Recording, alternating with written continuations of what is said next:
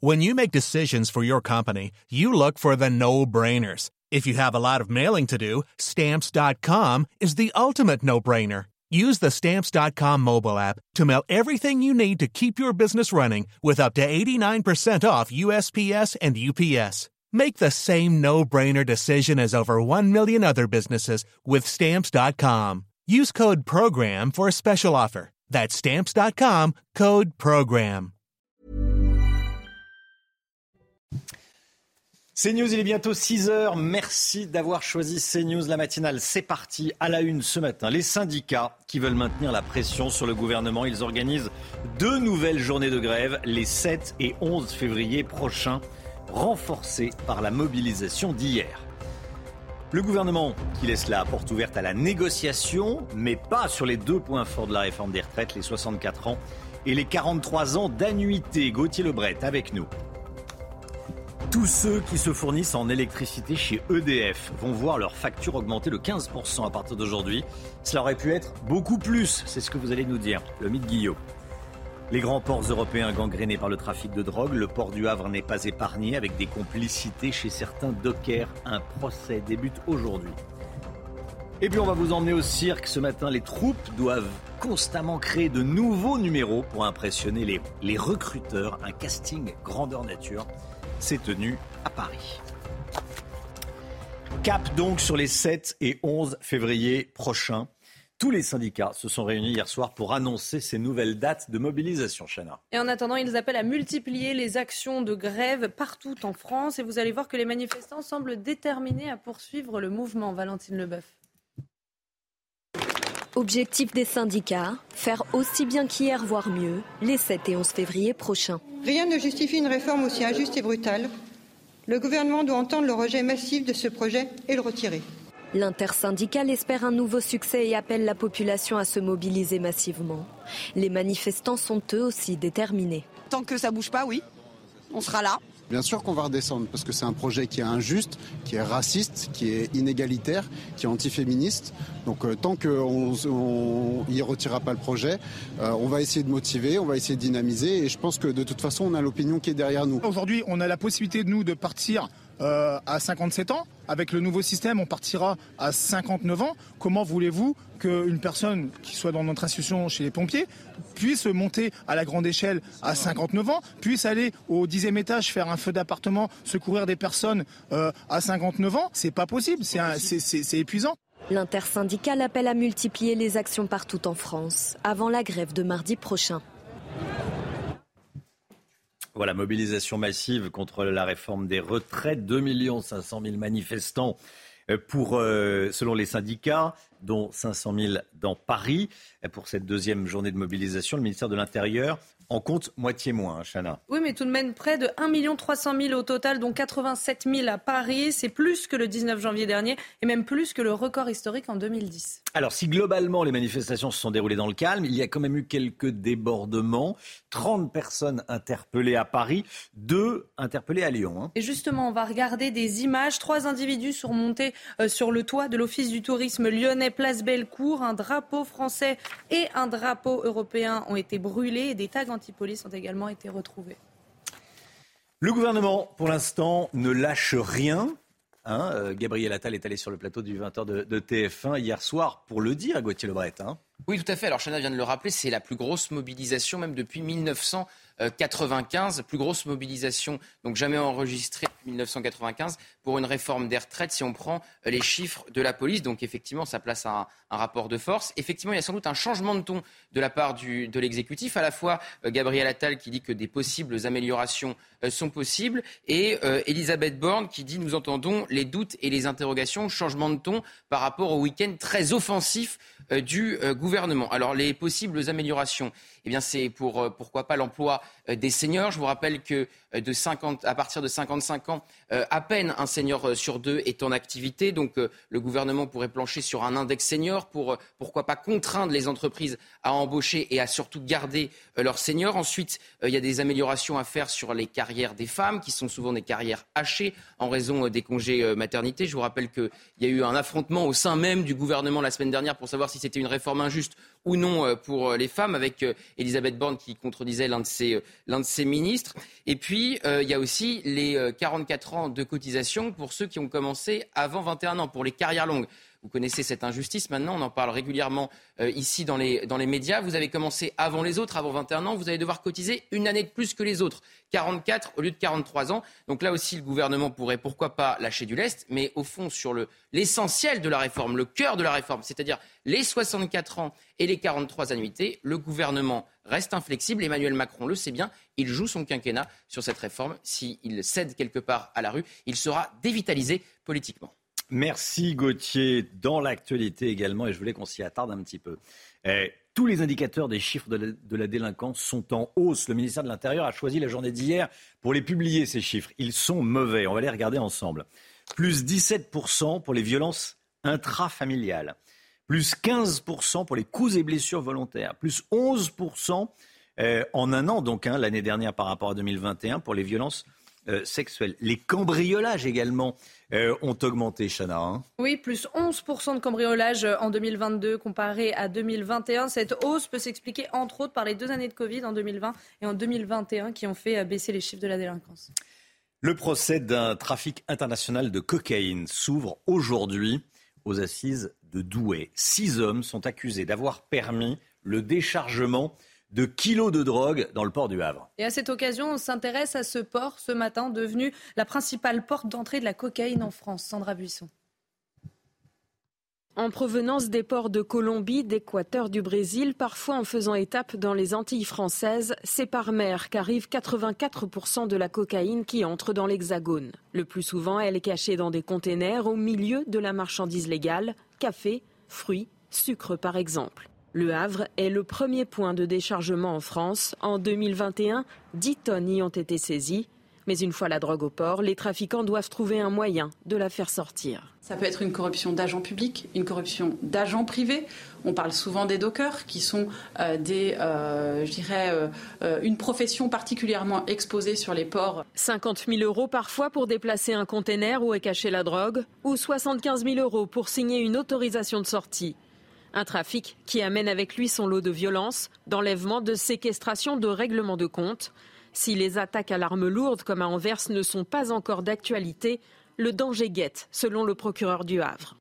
L'autre voie d'entrée de la cocaïne en France, ce sont les vols au départ de Guyane essentiellement, en direction des aéroports parisiens. C'est la cocaïne. Il est 9h45. Vous êtes placé en retenue douanière, monsieur. Des passagers sont payés pour passer les stupéfiants en les cachant sur eux ou en avalant les capsules de cocaïne. Ici, on les voit beaucoup mieux, ovalaires, 3-4 cm de long. En 2021, près de 2 tonnes de cocaïne ont été saisies dans les aéroports parisiens. Voilà le port du Havre qui est l'une des portes d'entrée euh, en France de, de la drogue. Tiens, c'est la fin d'un mythe de l'aérien, de l'aéronautique la fin du Boeing 747. Le dernier exemplaire a été livré hier aux, États-Unis. C'est un modèle cargo. Hein. Boeing avait annoncé en 2020 stopper la production du 747 faute de nouvelles commandes, accélérées notamment par la crise du Covid. C'était le premier appareil à deux couloirs de l'aviation civile. Donc plus de 50 ans après son premier vol, le Jumbo 7 tire sa révérence. Voilà, premier vol en 1969. C'est simple, on le reconnaît, c'est le seul à avoir une bosse hein, devant. Il y, a le cockpit qui est, tout, euh, qui est, euh, qui est en haut. Voilà, fini. C'est, c'est, euh, il consommait trop de, trop de kérosène. Quatre, quatre, quatre réacteurs. Le dernier numéro a été livré hier. Place au spectacle. Le festival mondial du cirque de demain était organisé à Paris. Créé en 1977, il, a, il recueille, il accueille des, artistes du monde entier qui bouleversent les codes pour écrire le cirque de demain. Et les professionnels doivent sans cesse se renouveler, notamment depuis la disparition des animaux dans les spectacles. Mathilde Couvillard-Flornois. Dans les coulisses du cirque Phoenix à Paris, les artistes s'échauffent avant leur entrée en scène. Pour cette compagnie de trapézistes, le stress est à son comble. Ils vont devoir s'élancer dans les airs à plus de 14 mètres de hauteur.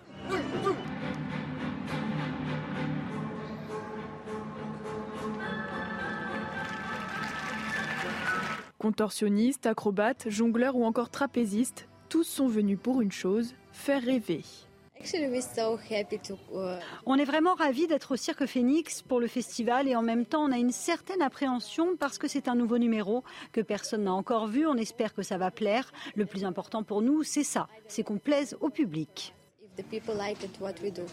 Le Festival du cirque de demain a regroupé pour cette 42e édition pas moins de 1300 artistes issus de 57 pays. Pour ces artistes, c'est l'événement à ne pas rater car il s'agit d'un casting grandeur nature où les recruteurs se mêlent aux spectateurs. C'est absolument nécessaire pour moi d'être ici parce que l'équipe euh, fait un travail extraordinaire pour chercher la nouveauté dans le cirque. Euh, les pays qui jamais pratiqué le cirque, qui maintenant font partie d'une communauté. Euh, je suis ici pour la découverte, mais je suis aussi pour représenter notre compagnie et avoir une communauté, un réseautage parmi les autres professionnels. Sans animaux ni costumes burlesques, le cirque de demain a beaucoup changé mais il n'arrête pas pour autant d'émerveiller un public toujours plus conquis. Voilà, grande fête du cirque célébrée à, Paris. Allez, le sport, avec euh, toutes les dernières informations sur le mercato. Foot. Votre programme avec les déménageurs bretons, des déménagements d'exception. On dit chapeau les bretons. Information sur déménageurs-bretons.fr. Allez, le sport avec le mercato de ce début d'année. Les dernières infos, Chana. Alors, l'Olympique de Marseille a cassé sa tirelire. 32 millions d'euros pour les services du portugais Vitinha en provenance de Braga et un départ au Paris Saint-Germain avec Keylor Navas qui quitte la capitale française pour rejoindre l'Angleterre et le club Nottingham Forest. En Angleterre, justement, Chelsea a acheté le champion du monde Enzo Hernandez pour la somme de 120 millions d'euros et un retour en Europe avec Florian Thauvin. Le joueur a signé avec l'Udinese en Italie. Le PSG, le PSG affronte aujourd'hui Montpellier, rencontre à suivre sur Canal Plus Sport à partir de 21h. Le PSG qui a gagné seulement deux de ses cinq derniers matchs.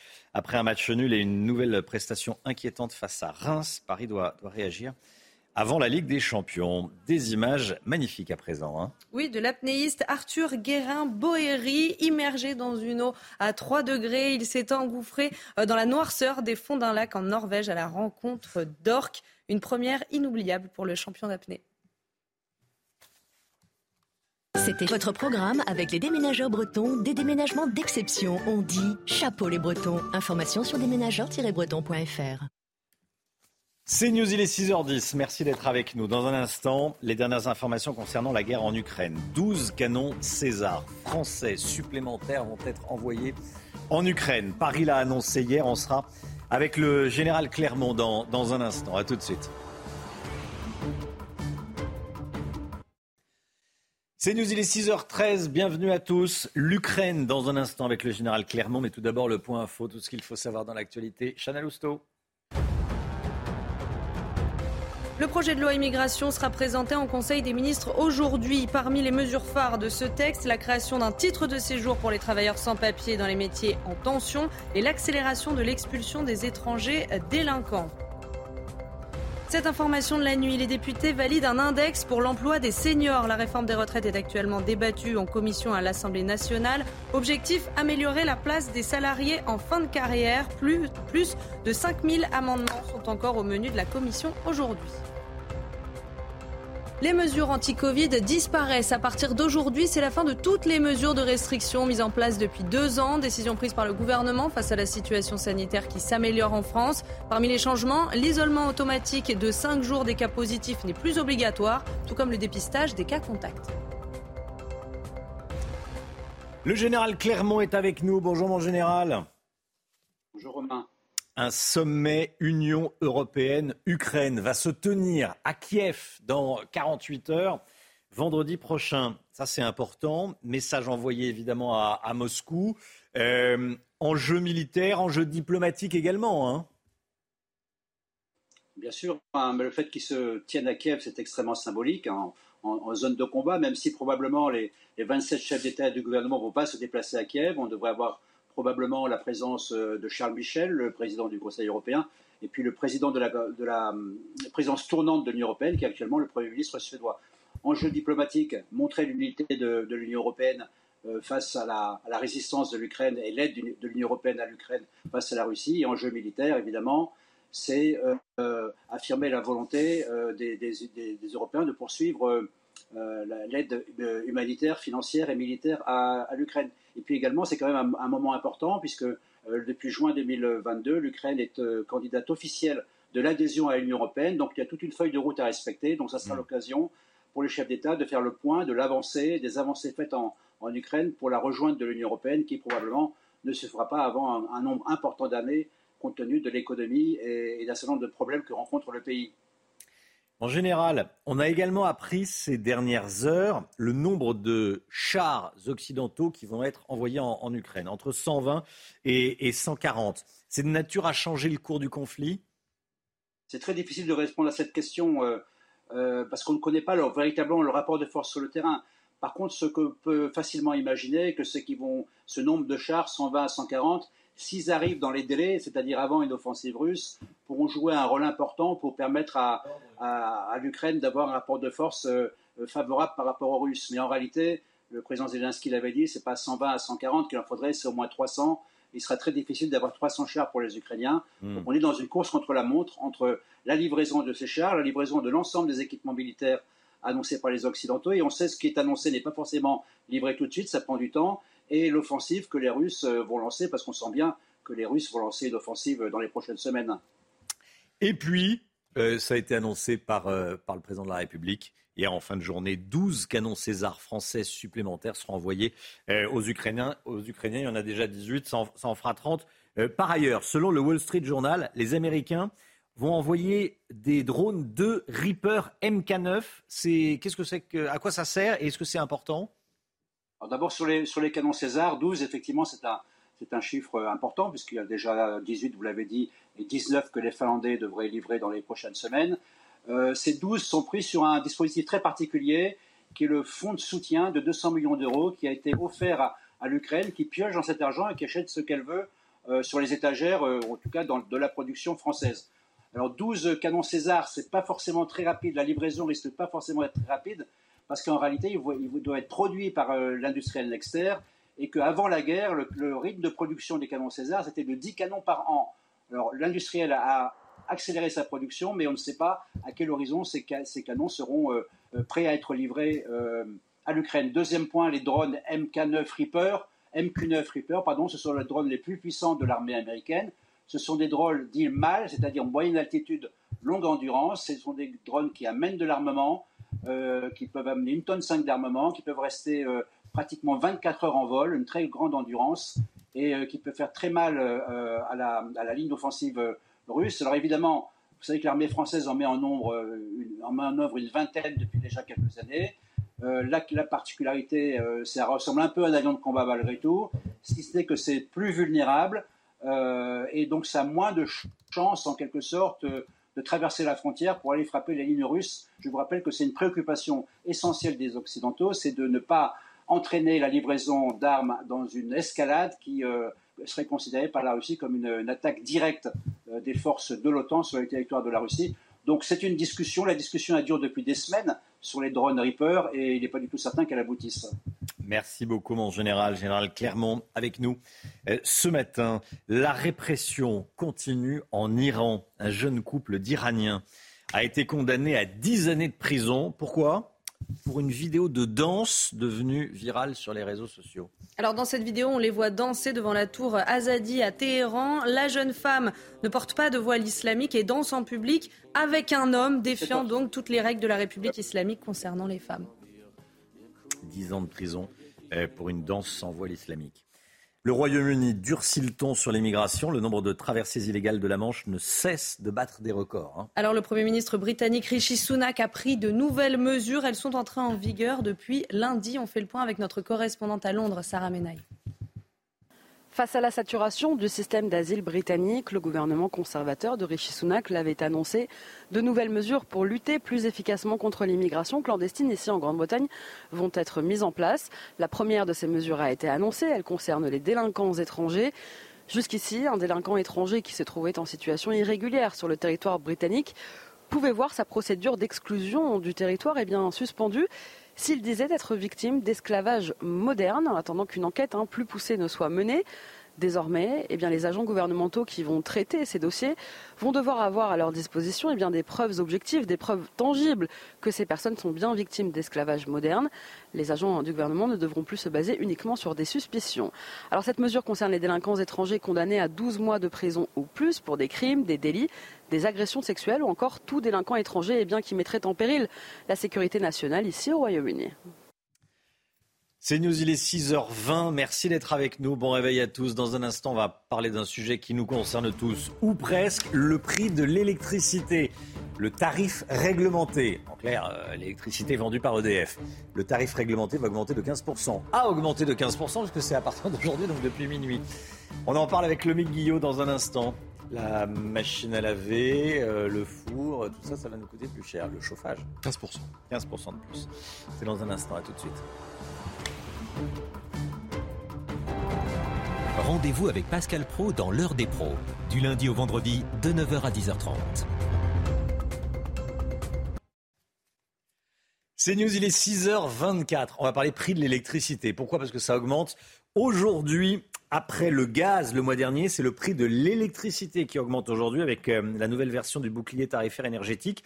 Déjà, qui est concerné par cette augmentation? Plus 15%, hein, le mec Guillaume. Hein oui, euh, les concernés, ce sont toutes les entreprises et tous les, tous les employés qui... Tous les foyers, les entreprises et les foyers, pas les employés des entreprises. Ni les employés. Qui, voilà, qui bénéficient du tarif réglementé. C'est le tarif historique hein, d'EDF. Si vous n'avez pas changé de contrat depuis juillet 2007, date de l'ouverture à la concurrence, vous bénéficiez sans doute et normalement de ce tarif. Il n'est proposé que par EDF et euh, pour 5% des Français par une entreprise locale de, de distribution, généralement dans les zones agricoles. En tout, 20,4 millions de foyers et 1,45 millions de professionnels sont concernés par cette hausse, ainsi que la Corse, une partie des Outre-mer, et environ 100 000 logements sociaux qui sont chauffés à l'électrique. Plus 15%, c'est une augmentation qui sera visible quand sur la facture? Alors quand? Eh bien, dès la fin de ce mois, sauf si vous ne voulez pas modifier vos mensualités. Dans ce cas, euh, l'intégralité de la hausse sera répercutée et régularisée fin 2023, mais ça risque alors d'être salé. Pour le montant, c'est donc 15% de plus. Par exemple, pour une facture de 75 euros, ça représente une hausse de 11,25 euros par mois. Le gouvernement, de son côté, a calculé que pour les foyers qui se chauffent à l'électricité, la hausse sera en moyenne de 20 euros par mois. Mais Bercy assure que sans le bouclier tarifaire, la hausse aurait été de 180 euros par mois pour les ménages. L'État prend à sa charge pratiquement 85% de la hausse en clair, hein, selon la Commission de régulation de l'énergie. Sans le bouclier, la hausse aurait été de 99,36% précisément pour les particuliers et de 97,94% pour les professionnels. Hmm. Comment ça se passe chez nos voisins, notamment en Angleterre? C'est catastrophique. Hein oui, on parle de 80% de, hausse. Il faut rappeler quand même que la France bénéficie d'une certaine tranquillité, sérénité sur les marchés grâce à l'énergie euh, nucléaire. 70% de notre électricité provient euh, des centrales. Rappelons aussi que la hausse avait été très limitée l'année dernière, un 4% grâce au précédent euh, bouclier. Mais si en France, on est relativement protégé, ailleurs, vous l'avez dit, ce n'est pas la même chose. En Allemagne, le prix du kilowattheure a doublé. Il a également explosé en Italie et en Belgique et en Angleterre, plus 80%. Malgré tout, même si on est relativement protégé, il ne faut pas que ça nous empêche de garder nos bonnes habitudes. Hein. Je baisse, je réduis, je décale. Ça nous a permis d'économiser plus de 5,5% d'énergie en 2022. Il faut continuer. Vous avez regardé votre programme avec pharmazone.fr. Le confort de commander en ligne en soutenant votre pharmacie. C'est News, 6h27, le temps tout de suite avec Alexandra Blanc, le temps qui va rester calme aujourd'hui. La météo avec Groupe Verlaine. Solution de centrale photovoltaïque avec option de stockage pour profiter de la lumière, même en cas de coupure. Alexandra Blanc, vous nous emmenez à Semur en Auxois.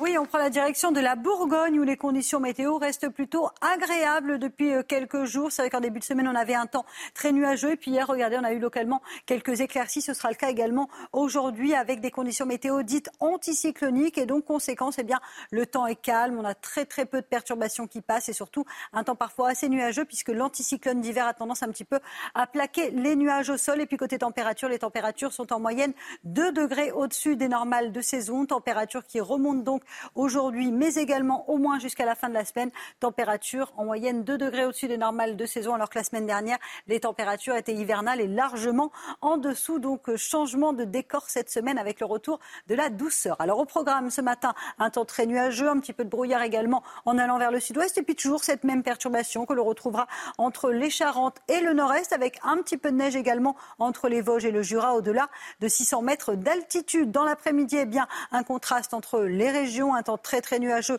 sur les régions centrales, retour de quelques éclaircies sur la façade ouest, toujours beaucoup de vent en Méditerranée, ça souffle déjà depuis une dizaine de jours. Conséquence, le soleil est toujours au rendez-vous entre les Pyrénées, le golfe du Lion ou encore les Alpes. On aura également un temps beaucoup plus lumineux justement entre la Bourgogne et le nord-est. Les températures, grande douceur ce matin, 6 degrés à Paris, 5 degrés en moyenne pour le Pays Basque ou encore 7 degrés à Nice. Et dans l'après-midi, les températures continuent à grimper. Oui, grande douceur, 9 degrés à Paris, 9 degrés également à La Rochelle. Vous aurez 9 degrés entre Lyon et Clermont-Ferrand et localement jusqu'à 16 degrés tout de même sous le soleil de Montpellier. Vous avez regardé la météo avec Groupe Verlaine. Isolation thermique par l'extérieur avec aide de l'État. Groupe Verlaine, le climat de confiance. CNews, il est 6h29. Merci d'être avec nous. Merci d'avoir choisi CNews pour démarrer cette journée à la une ce matin. La colère de policiers qu'on empêche de mener des courses-poursuites pour rattraper des voleurs de voitures. Vous avez bien entendu, on va vous raconter ce qui s'est passé dans le Rhône. Les syndicats organisent de nouvelles journées de mobilisation les 7 et 11 février prochains. Gabriel Attal leur demande de respecter les vacances des Français. On sera avec Benjamin Hamar de la CGT 94. La fin des régimes spéciaux, sauf, sauf pour les députés et les sénateurs. On verra ça avec vous, Gauthier Lebret. La fin des régimes spéciaux, sauf pour les députés et les sénateurs. Et puis le sport, le sport qui permet aux femmes qui ont eu un cancer de se reconstruire avec l'escrime. Reportage auprès d'escrimeuses. Puis un transfert annulé au PSG au dernier jour du mercato.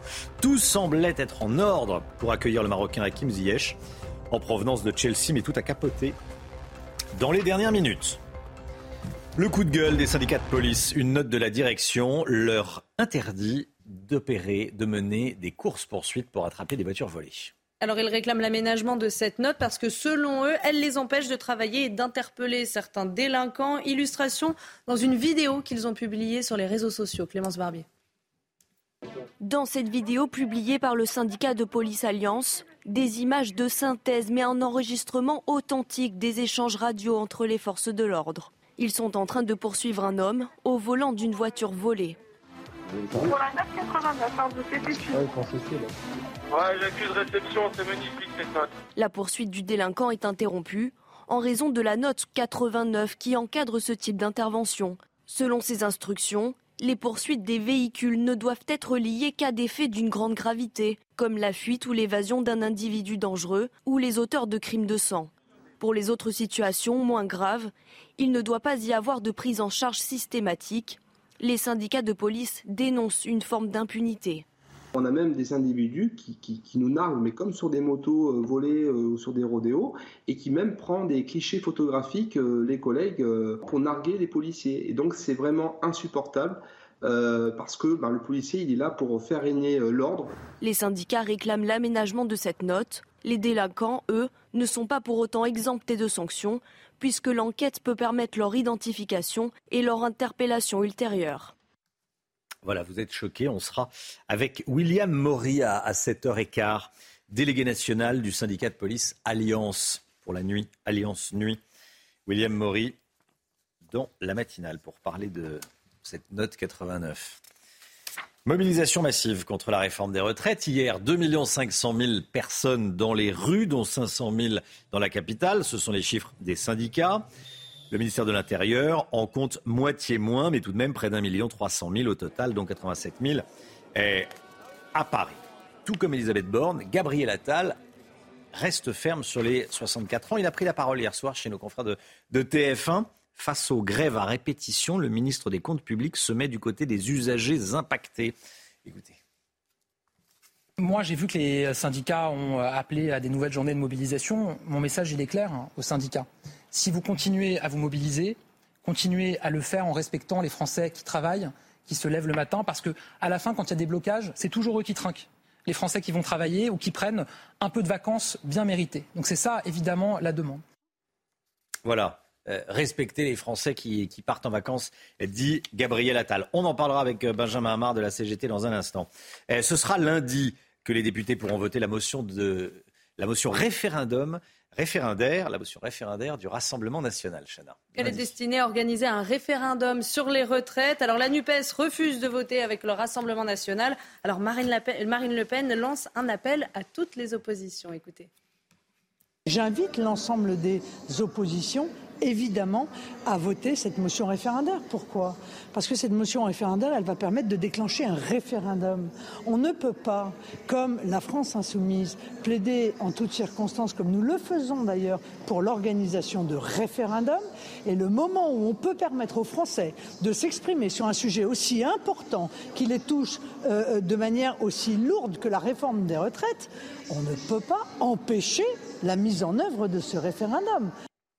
Voilà, il y avait deux motions euh, référendaires, celle du Rassemblement national, celle de la NUPES. Et la présidente de l'Assemblée nationale a décidé que ce serait un tirage au sort euh, pour départager les deux. Il ne peut pas y avoir deux motions référendaires, une seule. Et c'est le Rassemblement national qui a gagné. Marine Le Pen qui dit bah, écoutez, maintenant que c'est la mienne, votez-la. Votez-la. Elle dit notamment à, la NUPES. Euh, cette information, je vous en parlais dans les titres. Après un cancer du sein, avoir une activité physique ou sportive est essentiel l'association Solutions Riposte propose des cours d'escrime adaptés et sécurisés euh, aux femmes qui ont eu un, cancer, notamment un cancer du sein, Chana.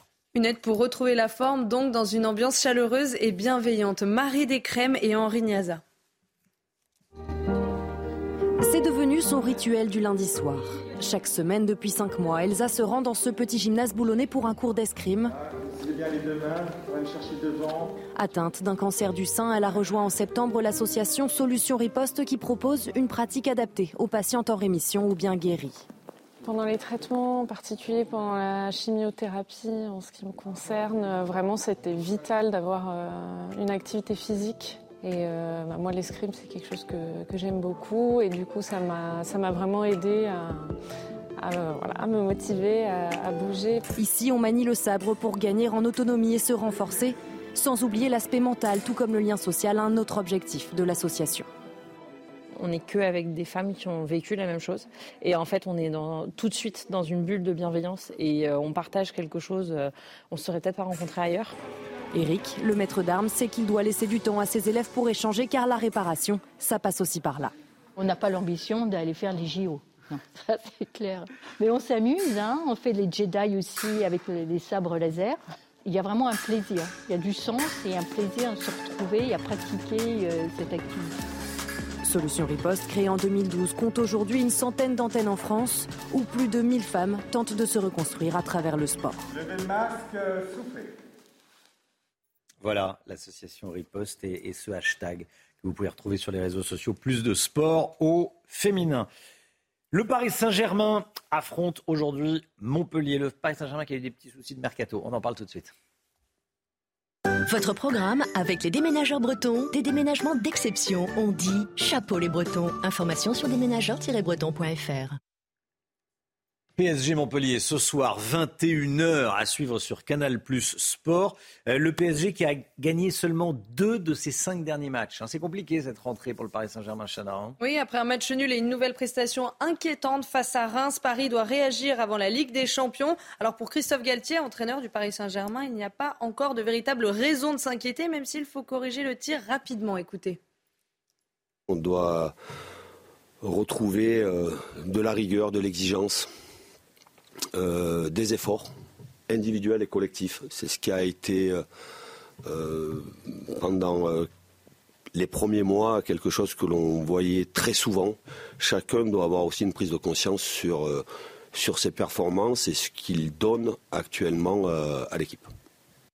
Voilà, et puis le mercato et ce transfert annulé au Paris Saint-Germain, tout semble être en ordre pour, accueillir le Marocain Hakim Ziyech. Hein. Mais oui, le joueur de 29 hmm. ans était à Paris, il avait passé sa visite médicale et son club était d'accord pour un prêt sans option d'achat. Mais voilà, le projet a été avorté dans les toutes dernières minutes. Pourquoi? Eh bien parce que Chelsea, le club du joueur, a envoyé des documents administratifs trop tard. Le calendrier du mercato est minuté et intransigeant. Colère donc en interne à Paris. Le Paris Saint-Germain envisage de déposer un recours aujourd'hui.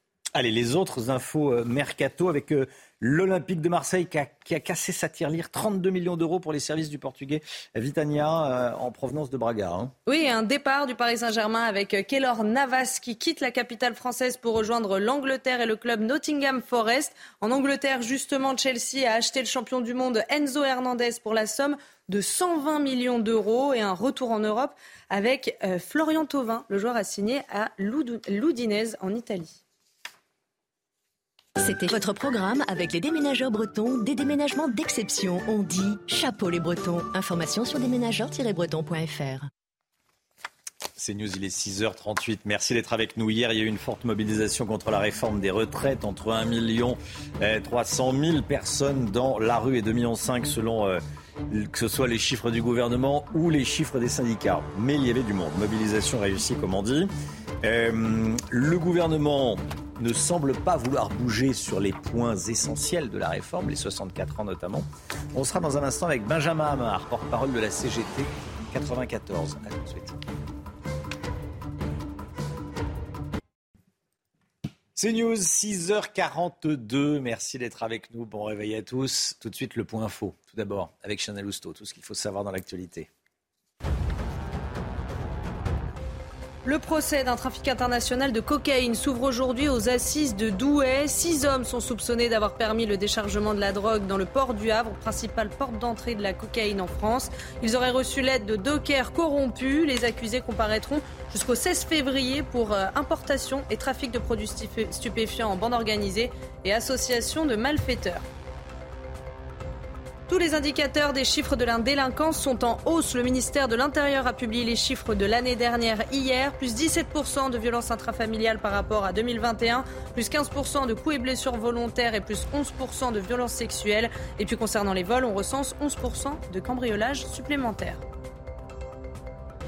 Et puis la guerre en Ukraine, 12 canons César français supplémentaires vont être envoyés aux Ukrainiens. Ils seront livrés dans les semaines à venir. Ils s'ajouteront aux 18 Césars déjà livrés par la France ainsi qu'aux 19 promis par le Danemark à Kiev mi-janvier.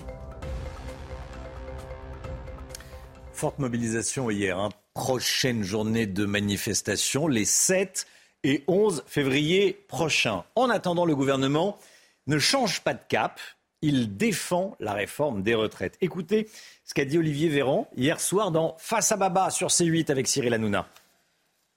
Ce qui s'est passé aujourd'hui, c'est une vraie manifestation avec beaucoup de gens, je respecte, il y avait beaucoup de gens dans les, dans les rues de France. Ce n'était pas un esprit révolutionnaire qui régnait, c'était un esprit de contestation. Juste un point sur lequel j'insiste, c'est que pour les gens qui sont déjà retraités, il n'y a que des gagnants avec la réforme. Parce que moi, quand j'étais député, et sous la gauche, et dans le mandat précédent, on a été amené, ça vous parlera, à sous-indexer les pensions de retraite. C'est-à-dire qu'on les augmentait moins que l'inflation, voire à geler les pensions de retraite, pour essayer de trouver l'équilibre financier du système. Ben là, comme on arrive à équilibrer le système en demandant aux gens de travailler un peu plus longtemps par ce mécanisme de solidarité, on sait qu'on n'aura plus besoin de geler ou de sous-indexer les pensions. Voilà, le gouvernement qui pour l'instant, ne, ne, bouge pas. Hein.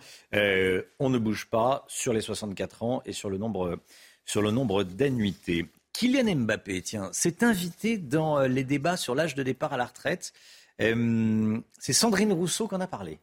Elle s'est inquiétée du sort des sportifs de haut niveau à la fin de leur carrière. Écoutez, regardez. Sur la carrière des sportifs, puisque tel est l'amendement euh, dont nous discutons aujourd'hui, eh bien je m'interroge, moi, que va faire Mbappé après 50 ans? Et que va-t-il faire? Je ne sais pas si, je sais pas si, je ne sais pas si, je ne sais pas si Emmanuel Macron, au moment où il faisait des papouilles à Mbappé, lui a parlé de sa carrière et de sa carrière quand il serait senior. Et en l'occurrence, oui, la carrière des sportifs et le vieillissement des sportifs est un sujet au-delà de la plaisanterie. Il est un réel sujet. Voilà. C'est lunaire. C'est lunaire. Comme beaucoup de propositions de la NUPES, j'ai vu que un député euh, NUPES a proposé de spoiler Bernard Arnault de sa fortune, qui, on rappelle, en plus, c'est une majorité euh, d'actions, composée d'une majorité d'actions pour financer. Spoiler. Spoiler, oui. Oui, oui. Non, j'ai compris spoiler. Ah non, pas une série, non. spoiler. Euh, pour, euh, oui, bon, pour, financer ouais. le régime des retraites. Mmh. Mmh. Allez, on change de, de sujet. Le combat d'une mère pour son enfant handicapé de 5 ans. Audrey a déposé un recours contre l'État pour obtenir un accompagnement pour son fils à l'école. Alors elle a obtenu gain de cause, mais son combat est malheureusement celui de beaucoup de parents d'enfants porteurs de handicap. Solène Boulan.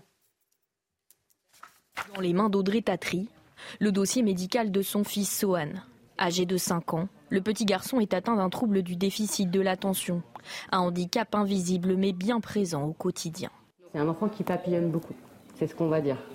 C'est euh, quand on va lancer une activité, il peut être totalement happé par un autre bruit ou par autre chose. À l'école, Sohan bénéficie d'un accompagnant d'élèves en situation de handicap, aussi appelé AESH. Il y a quelques semaines, Audrey décide d'attaquer l'État en justice, les 20 heures d'accompagnement de son fils n'étant pas atteintes faute de personnel. J'ai pris un avocat et j'ai aussi fait une mise en demeure à l'éducation nationale, pas parce que je le voulais, mais parce que je n'avais pas le choix. Audrey obtient alors gain de cause, mais les heures à nouveau dédiées à son fils sont enlevées à d'autres enfants. Car en Seine-Saint-Denis, 1700 enfants ont besoin d'AESH. La situation est devenue urgente et dramatique. C'est pour ça qu'on demande au gouvernement de se pencher euh, sur cette problématique, parce qu'il y a de plus en plus d'enfants en situation de handicap et que concrètement, il n'y a aucun suivi pour ces enfants. Donc on ne peut pas parler d'inclusion réussie. Pour alerter sur le manque de personnel, la jeune maman convoque les élus et les associations à la mairie de Rony-sous-Bois le 18 mars prochain. Une réunion qu'elle espère voir déboucher sur une manifestation devant l'Assemblée nationale cette fois. Allez, la politique dans un instant. On va parler de la réforme des retraites. On va continuer à en parler. Fin des régimes spéciaux. À la SNCF notamment, euh, vous le savez, en tout cas pour les nouveaux entrants, hein, pas pour ceux qui en bénéficient déjà. Fin des régimes spéciaux, mais pas pour tout le monde les députés ont décidé, les parlementaires, de conserver le régime spécial des députés et des sénateurs. On va en parler avec Gauthier Lebret. A tout de suite. Rendez-vous avec Jean-Marc Morandini dans Morandini Live du lundi au vendredi de 10h30 à midi.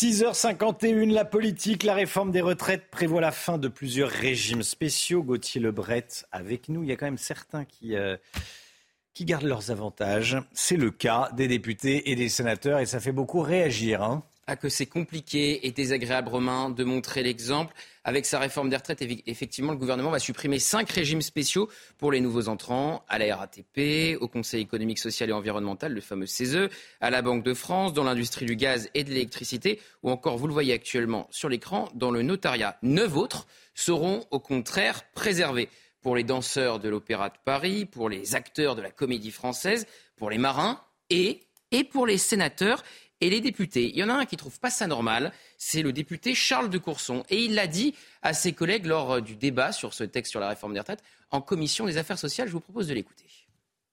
Pourquoi en particulier vous mettez en extinction le régime euh, des élus du CESE, enfin des membres du CESE pour être précis, mais pas celui de l'Assemblée nationale et du Sénat? On peut parfaitement légiférer là-dessus.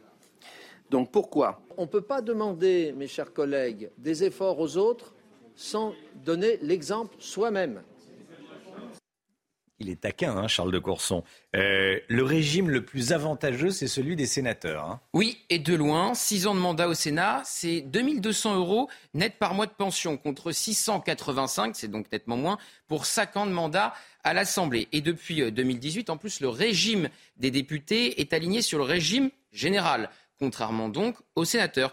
La semaine dernière, du coup, le député LR, euh, et ça a son importance, LR, retenez bien cette étiquette, Pierre-Henri euh, Dumont, s'est dit qu'il n'y avait pas de raison et a déposé un amendement pour, pour supprimer les avantages des sénateurs et leur caisse autonome. Amendement jugé irrecevable car seul le bureau du Sénat statuer au nom de la séparation des pouvoirs. En gros, on ne laisse pas le gouvernement eh fixer les pensions des euh, sénateurs. Vous imaginez pas le psychodrame chez les républicains qui n'avaient en plus pas besoin de ça. Ils sont déjà suffisamment euh, divisés. Selon Politico, les sénateurs républicains, à commencer par le président du Sénat lui-même, Gérard Larcher, sont hors d'eux contre leur allié camarade Pierre-Henri Dumont, qui est comme eux donc républicain. Et les noms d'oiseaux ont même fleuri contre lui sur une boucle WhatsApp. Alors, Olivier Véran a été interrogé sur cette question des régimes spéciaux des élus dans Face à Baba hier soir sur C8 avec Cyril Hanouna. Qu'est-ce Oui, qu'il a dit? Il a été directement mis face au réel. Et c'est ça qui est Hmm. formidable avec cette émission. Il était face à une retraitée qui a 1200 euros de pension, plus un petit job pour payer euh, les activités sportives de ses petits-enfants. Et en plus, elle paye de la CSG sur ce petit job pour financer les retraites des autres. Et effectivement, cette retraitée, eh bien, elle ne comprenait pas que les régimes euh, spéciaux du Parlement euh, perdurent. Elle réclamait de l'exemplarité, cette dame. Alors, euh, Olivier Véran lui a répondu qu'il n'était pas possible de légiférer, qu'il fallait une loi particulière. D'ailleurs, sur ce point, Charles de Courson n'est pas d'accord avec lui. Il dit que c'est possible hein, de légiférer et de mettre fin aux régimes spéciaux des députés et des sénateurs avec euh, ce, projet de loi. Les députés, donc, s'appliqueront euh, la réforme des retraites. Ça, c'est un engagement. Olivier, Olivier Véran a appelé hier les sénateurs à en faire de même. Merci Gauthier. 6h55. Dans un instant, euh, un nouveau journal. Dans un instant, la météo. Dans un instant, la musique. 8h15, soyez là. Laurence Ferrari recevra Manuel Bompard, député de la France Insoumise des Bouches-du-Rhône. Manuel Bompard, invité de Laurence, dans la matinale, 8h15. La musique tout de suite. Bien dans vos baskets, devant la chronique culture avec Bexley. Bexley, bon chic, bon sens. Et ce matin, on écoute le nouveau clip de Sam Smith. I'm not here to make friends. C'est pas très aimable, ça. Je suis pas ici pour me faire des amis. Bon, euh, le chanteur anglais espère bien faire danser la planète avec son nouvel hymne produit par le DJ Calvin Harris. C'est tout de suite.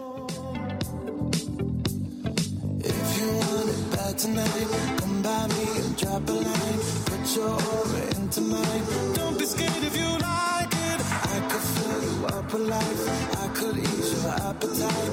No, you've never been this high. Don't be scared if you like it. Cause I'm not here to make friends.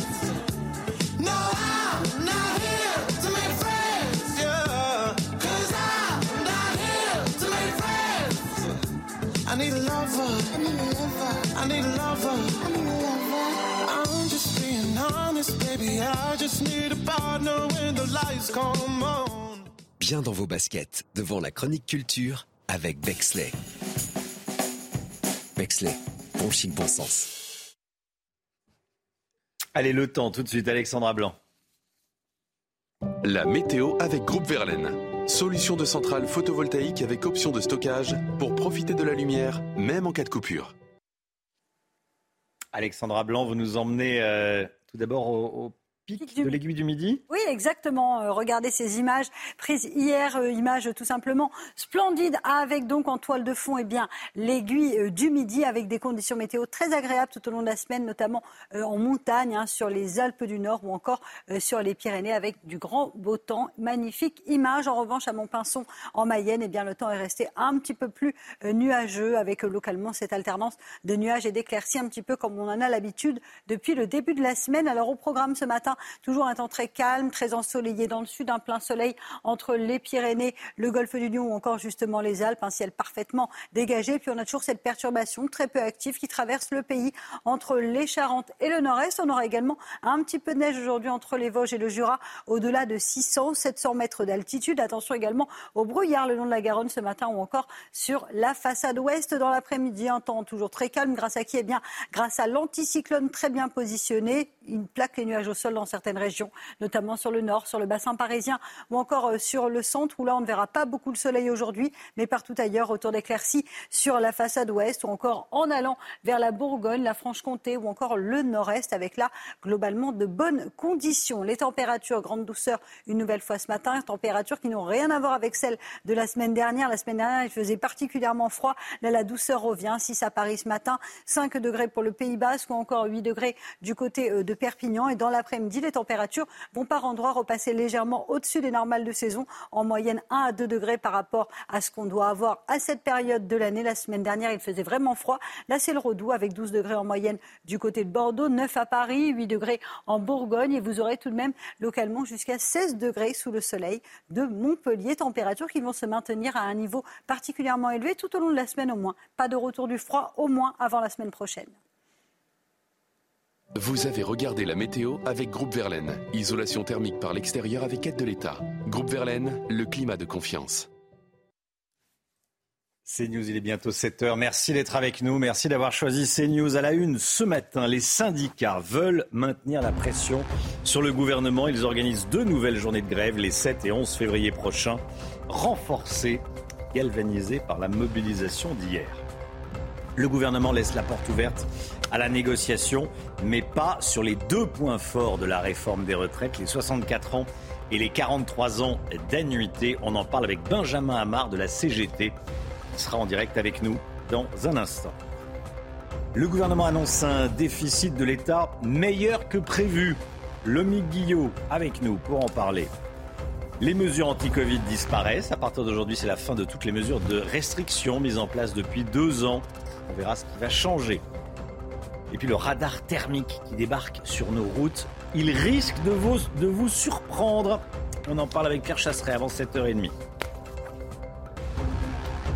Cap sur les 7 et 11 février. Tous les syndicats sont réunis hier soir pour annoncer ces nouvelles dates de mobilisation. Chana. Et en attendant, ils appellent à multiplier les actions et les grèves partout en France. Et vous allez voir que les manifestants semblent déterminés à poursuivre le mouvement. Valentine Leboeuf. Objectif des syndicats, faire aussi bien qu'hier, voire mieux, les 7 et 11 février prochains. Rien ne justifie une réforme aussi injuste et brutale. Le gouvernement doit entendre le rejet massif de ce projet et le retirer. L'intersyndicale espère un nouveau succès et appelle la population à se mobiliser massivement. Les manifestants sont eux aussi déterminés. Tant que ça bouge pas, oui, on sera là. Bien sûr qu'on va redescendre parce que c'est un projet qui est injuste, qui est raciste, qui est inégalitaire, qui est antiféministe.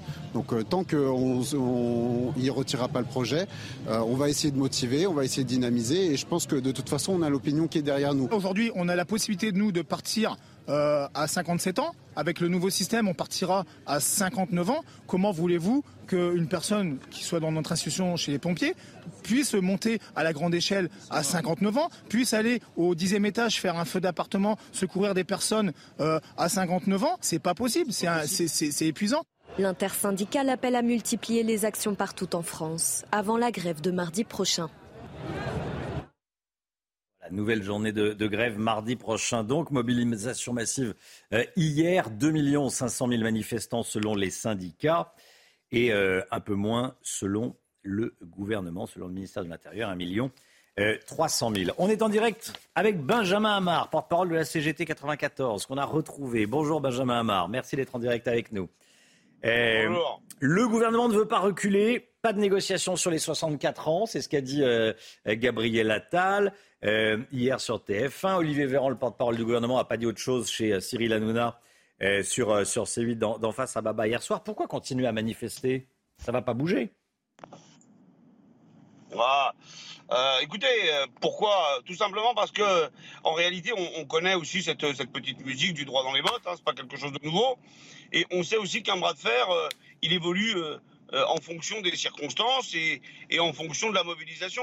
Contrairement à ce que dit euh, Gabriel Attal, on sent bien que la pression de la rue pèse lourd sur les chines des députés macronistes. Et euh, on a pu entendre des déclarations un peu moins tranchantes que celles de M. Attal et, d'Elisabeth de, Borne.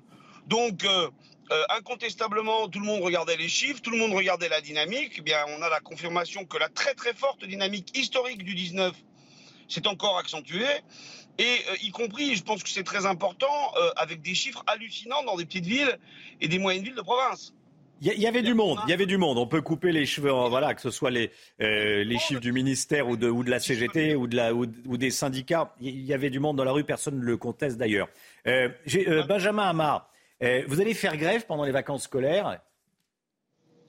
Alors, comme j'étais en train de vous le dire, on a une, mobilisation profondément ancrée et enracinée, y compris dans des endroits euh, où ça n'est pas le cas. Donc ça veut dire que ça, c'est à prendre en compte. Vous hmm. m'avez posé une question de est-ce qu'on va continuer? Je vous dis oui, vu les circonstances, et étant donné justement la mobilisation enracinée dans des endroits où elle ne l'est pas, tout ceci veut dire qu'il y a l'expression d'une colère euh, inédite et qui finalement euh, prend en compte euh, de manière comme un peu, vous savez, des couches sédimentaires, c'est-à-dire ce sont des couches qui s'accumulent euh, contre la politique du gouvernement. Et il est évident qu'on ne s'interdit rien et que la CGT a toujours dit, notamment dans un certain nombre de, fédérations, que les vacances scolaires ne seraient pas une trêve. Hmm. je vais vous dire, euh, qu'on mesure bien, que tout le monde mesure bien, mais je pense que quand on regarde les enquêtes d'opinion, c'est le cas. Est-ce que euh, il vaut mieux euh, quelques, effectivement, bah, des vacances euh, impactées, des vacances gênées par les, les- les mouvements de grève, ou est-ce qu'il faut travailler deux ans de plus? Trouvez-moi un Français qui va vous dire bon écoutez, moi je tant pis, je préfère avoir mes vacances et tant pis pour pour les pour les pour les pour les deux ans de travail en plus. Non, ça n'existe pas. Donc effectivement, d'abord c'est pas, pas Merci. Benjamin Hamar. C'est pas complètement inédit. Merci Benjamin Hamar, merci d'avoir été en direct avec nous. Euh, ce matin, les mesures anti-Covid. Elles disparaissent. À partir d'aujourd'hui, c'est la fin de toutes les mesures de restriction mises en place depuis deux ans, Chana. hein. Une décision prise par le gouvernement face à la, situa- la situation sanitaire qui s'améliore en France. Alors concrètement, qu'est-ce qui va changer? On voit ça avec Karine Bouteloup. La France tourne la page de la stratégie anti-Covid du testé, tracé, isolé.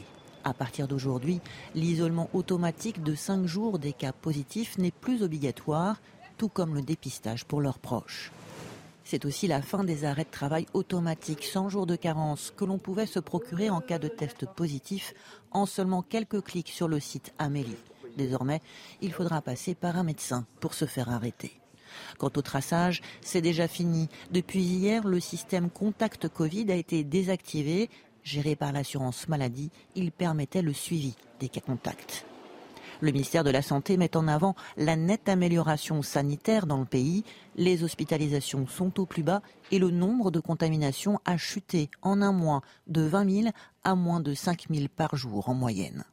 Si la plupart des règles sont devenues caduques, les autorités comptent toutefois sur la responsabilité de chacun. En cas de symptômes, il reste conseillé de se faire tester. Les personnes positives sont incitées à prévenir leurs proches et les gestes barrières, eux, restent fortement recommandés. Allez, le sport dans un instant avec, euh, avec le Mercato. Mercato, les toutes dernières informations Mercato. Votre programme avec les déménageurs bretons, des déménagements d'exception. On dit chapeau les bretons. Information sur déménageurs-bretons.fr. On commence avec le mercato de ce début d'année.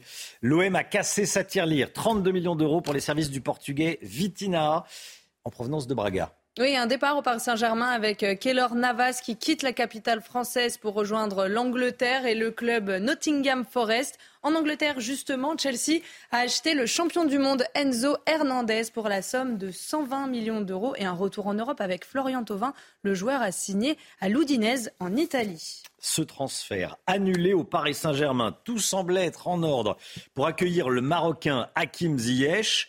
Le joueur de 29 ans était à Paris, il avait passé sa visite médicale, son club était d'accord pour un prêt sans option d'achat. Oui, mais voilà, le projet a été avorté dans les toutes dernières minutes. Pourquoi? Eh bien parce que Chelsea, le club du joueur, a envoyé les documents administratifs trop tard. Le calendrier du mercato est minuté et intransigeant. Alors, colère en interne à Paris, le Paris Saint-Germain envisage de déposer un recours aujourd'hui. Voilà le Paris Saint-Germain qui affronte aujourd'hui Montpellier, Canal Plus Sport 21h. Le Paris Saint-Germain qui euh, a gagné seulement deux de ses cinq derniers matchs. Après un match nul et une nouvelle prestation inquiétante face à Reims, Paris doit réagir avant la Ligue des Champions. Des images magnifiques à présent euh, de l'apnéiste Arthur Guérin-Boéry. Oui, immergé dans une eau à 3 degrés, il s'est engouffré dans la noirceur des eaux en Norvège à la rencontre d'orques. Vous allez voir, les images sont magnifiques. Une première inoubliable pour le champion d'apnée.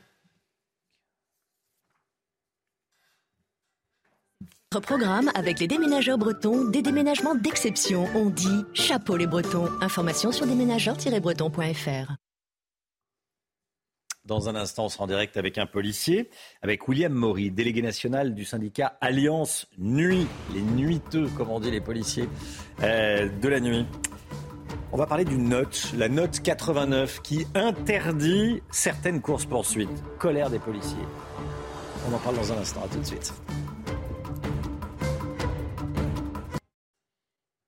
C'est News, il est 7h11. Merci d'être avec nous. On accueille William Maury, délégué national du syndicat de police Alliance Nuit. Bonjour William Maury, merci d'être avec nous. Bonjour, merci à vous. Colère, vous êtes en colère contre une note, la note 89, qui réglemente les poursuites de véhicules. J'avoue que je ne la connaissais pas avant votre, votre coup de colère. Alors j'aimerais qu'on écoute tout d'abord cet enregistrement de conversation entre une voiture de police d'un côté sur le terrain et le centre de commandement. La voiture de police démarre une course-poursuite pour rattraper un voleur de voiture. On écoute.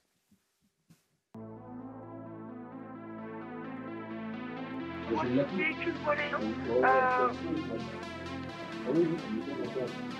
vue de la note 89, je vous demander de cesser le suivi du véhicule.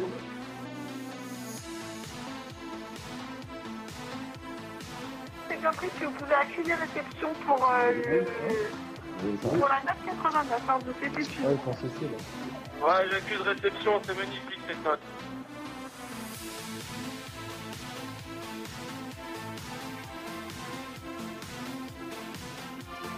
89, vous devez euh, arrêter la, la course-poursuite. C'est fou.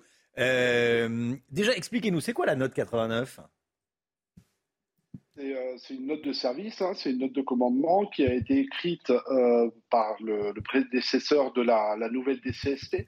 Donc il y a quelques années, en fait, on a dit aux policiers, ben voilà, à partir de maintenant, euh, à part crime de sang et, quelques, quelques infractions gravissimes, vous pouvez plus poursuivre un véhicule. Bon, euh, on nous empêche en fait, de, tout simplement, on nous a menottés pour travailler. La note 89, elle fait état d'un certain nombre d'infractions, mais elle fait aussi la part belle des délinquants. Et c'est ce qu'on a vu encore cette semaine, euh, il y a quelques jours, où ça, a déclenché les foudres au niveau de nos collègues. Parce que euh, tout le monde est d'accord pour réécrire cette note. J'ai le ministre de l'Intérieur qui, devant l'Assemblée nationale le 20 septembre, disait que, bah, que ce soit les policiers ou les gendarmes, il fallait poursuivre euh, les délinquants et surtout sur les rodéos et les refus d'obtempérer. Et le problème, c'est qu'on est six mois après, rien n'a encore bougé et euh, on se demande si quelque chose va bouger un jour. Donc la note 89, c'est simple, ça veut dire que nos collègues, ils ne peuvent plus, euh, ils ne peuvent plus euh, prendre en poursuite un véhicule. Bon, un véhicule volé, moi je je voilà, je sais pas ce que l'individu au volant ou ses passagers viennent de commettre. Donc euh, ben voilà, en fait cette note là, cette note de service là fait la part belle des délinquants malgré les, dispositions qui ont été mises par le ministre de l'Intérieur. Il nous a fourni des véhicules, il nous a fourni du matériel pour pouvoir travailler. Mais le problème, c'est que administrativement, on se demande qu'est-ce qui est en train de se passer. Donc après, il y y a deux choses. C'est soit on l'a réécrit, mais pas dans six mois, c'est-à-dire c'est maintenant.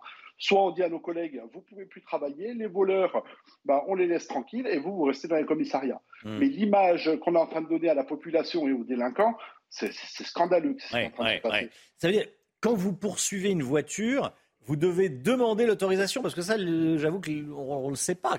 Quand, quand une- En un fait- équipage BAC, souvent la nuit, de la, de la BAC, euh, la brigade anticriminalité, commence à poursuivre une voiture, vous devez euh, le, le- le dire à un centre de commandement, c'est ça À une autorité En fait, quand vous êtes dans votre voiture, vous avez la radio à disposition. À partir du moment où vous engagez un contrôle, à partir du moment où vous voulez poursuivre un véhicule, vous devez indiquer votre position et quel individu, quel individu vous contrôlez ou quel véhicule vous voulez contrôler.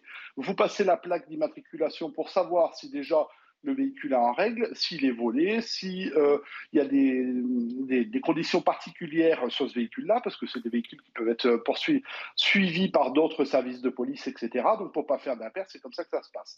Et là, à partir du moment où vous annoncez eh ben, une prise en charge, c'est-à-dire une poursuite d'un véhicule, la note 89, Hmm. euh, ben, l'opérateur stoppe immédiatement la chasse. Donc, c'est-à-dire que eh ben, les gens qui ne veulent pas s'arrêter, eh ben, ils n'auront jamais rien parce qu'en pleine nuit, je modifie quiconque de reconnaître ben, le conducteur ou les passagers d'un véhicule euh, volé, c'est impossible. Euh, et voilà. Et aujourd'hui, on est, on est contraint de, de laisser des, des- auteurs d'infractions comme vol, des recels de vol, ben, quitter les lieux. Et il y a quelques mois de ça, c'était sur Vénissieux. Euh, il y a un règlement de compte qui venait d'avoir lieu. Euh, nos collègues, sans savoir qui avait dans la voiture, parce qu'ils voient passer une voiture euh, voilà, à fond devant eux, ils poursuivent la voiture, on demande à stopper la chasse de ce véhicule-là, sauf qu'il y avait l'auteur de l'homicide dans la voiture. Et ça, c'est scandaleux. Et le problème, c'est que ça fait des mois et des mois et des mois que, voilà, Alliance Police Nationale, on demande la réécriture de la note. Mais comme je vous dis, pas dans six mois. Il y a, un- il y a un moment, mes collègues, ils n'en peuvent plus. Là, quand vous écoutez, ils sont dégoûtés. C'est-à-dire que on est rentré pour interpeller, euh, on est rentré dans la police pour interpeller des gens pour, euh, initialement, c'est le policier et le voleur. Et là, on vous dit, bah, le voleur, vous le laissez tranquille. Il y, a- il y a quelque chose qui ne va pas. Il y a quelque chose qui ne va pas et c'est pour ça que je voulais vous avoir ce matin dans, dans la matinale. Merci beaucoup, William Maury, délégué Merci national euh, Alliance Nuit. C'est quand même assez fou hein, euh, que les policiers ne puissent pas poursuivre un voleur de voiture. Je suis sûr que vous, vous êtes comme nous euh, chez vous en train de vous dire mais dans quel monde vit-on? Allez, il est quelle heure? Il est 7h17, c'est l'heure du point info avec Chana Lousteau. Tout ce qu'il faut savoir dans l'actualité tout de suite.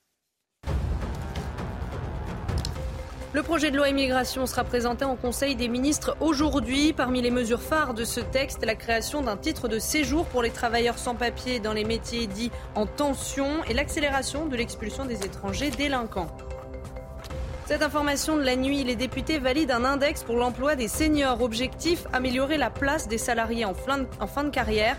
La réforme des retraites est actuellement débattue en commission à l'Assemblée nationale. Plus de 5000 amendements sont encore au menu de la commission aujourd'hui. Et puis c'est la fin du Boeing 747 lancé en 1969. L'ultime exemplaire de l'avion a été livré hier. Boeing avait annoncé en 2020 stopper la production du 747 faux, faute de nouvelles commandes. C'était le premier appareil à deux couloirs de l'aviation civile. Plus de 50 ans après son premier vol, le Jumbo Jet tire donc sa révérence. Regardez votre programme avec pharmazone.fr. Le confort de commander en ligne en soutenant votre pharmacie. L'écho avec vous, le Mick Guillot. Le Mick, vous nous dites qu'il faut se réjouir d'un déficit de l'État pour 2022, pour l'année dernière, de 151,5 milliards d'euros. Je dis pas qu'il faut m'en réjouir. hein. Je dis que Gabriel Attal, ministre des Comptes publics, a lui l'air de s'en réjouir dans une interview aujourd'hui dans le Figaro. Il explique que certes, hein, nos comptes sont dans le rouge de plus de 150 milliards, vous l'avez dit, mais que c'est mieux que ce qui était euh, prévu, mieux que les- le budget. Une amélioration de 19,5 milliards, estime le ministre. J'estime parce que le déficit sera définitivement connu en mars. Alors, comment s'explique ce léger mieux? Le déficit, en fait, c'est la balance entre les dépenses et les recettes de l'État. Et là, on a fait mieux sur les deux plans. Côté euh, recettes, on a encaissé plus d'impôts cette année, 7 milliards de plus, dont 1,6 milliard d'impôts sur le revenu. Ça, c'est lié aux hausses de salaires qui ont été euh, pratiquées et faites en 2022 pour suivre euh, l'inflation. Et puis l'impôt sur les sociétés a lui aussi augmenté. Il a rapporté 3 milliards de plus que ce qui était budgété. On a dans le même temps moins dépensé, 12 milliards de dépenses en moins que prévu, selon le ministère. C'est notamment parce que toutes les aides qui avaient été prévues pour les ménages et les entreprises n'ont pas été consommées et utilisées en 2022. Est-ce que tout cela est une bonne chose pour la dette? Pas vraiment, parce que si on creuse moins le déficit que prévu, s'il est inférieur à celui de 2021, nos comptes sont quand même largement dans le rouge, hein, il faut le rappeler. On rappelle que le déficit, c'est le trou qu'on fait dans la caisse tous les ans, alors que la dette, eh bien, c'est le déficit qui s'accumule année après année. Et là, on creuse. hein. On creuse vraiment, puisque la dette de la France vient d'atteindre la barre symbolique des 3 000 milliards d'euros. Pour espérer réduire le déficit et pourquoi pas rêvons un peu combler un peu un jour cette dette. Il faut soit drastiquement réduire les dépenses, soit augmenter les recettes et donc compter sur la croissance. Alors réduire les dépenses, Bruno Le Maire euh, s'y est engagé. hein. on va pouvoir le rebaptiser ministre des économies autant que de l'économie. Quant à la croissance, eh bien, elle a été là en 2022, oui, plus 2,6% de hausse du PIB. C'était mieux que ce qu'on avait espéré, mais elle va se tasser en 2023, plus 0,3% seulement de croissance attendue selon la Banque de France, plus 0,7% selon le FMI, le Fonds monétaire international, qui est un petit peu plus optimiste. Mais on le voit, la réduction du déficit, c'est une goutte dans un océan de dettes. Vous avez regardé votre programme avec pharmazone.fr. Le confort de commander en ligne en soutenant votre pharmacie. Un nouveau radar sur nos routes, le radar thermique. On en parle avec Pierre Chasseret dans un instant. Restez bien avec nous sur CNews. À tout de suite. Rendez-vous avec Pascal Pro dans l'heure des pros, du lundi au vendredi de 9h à 10h30.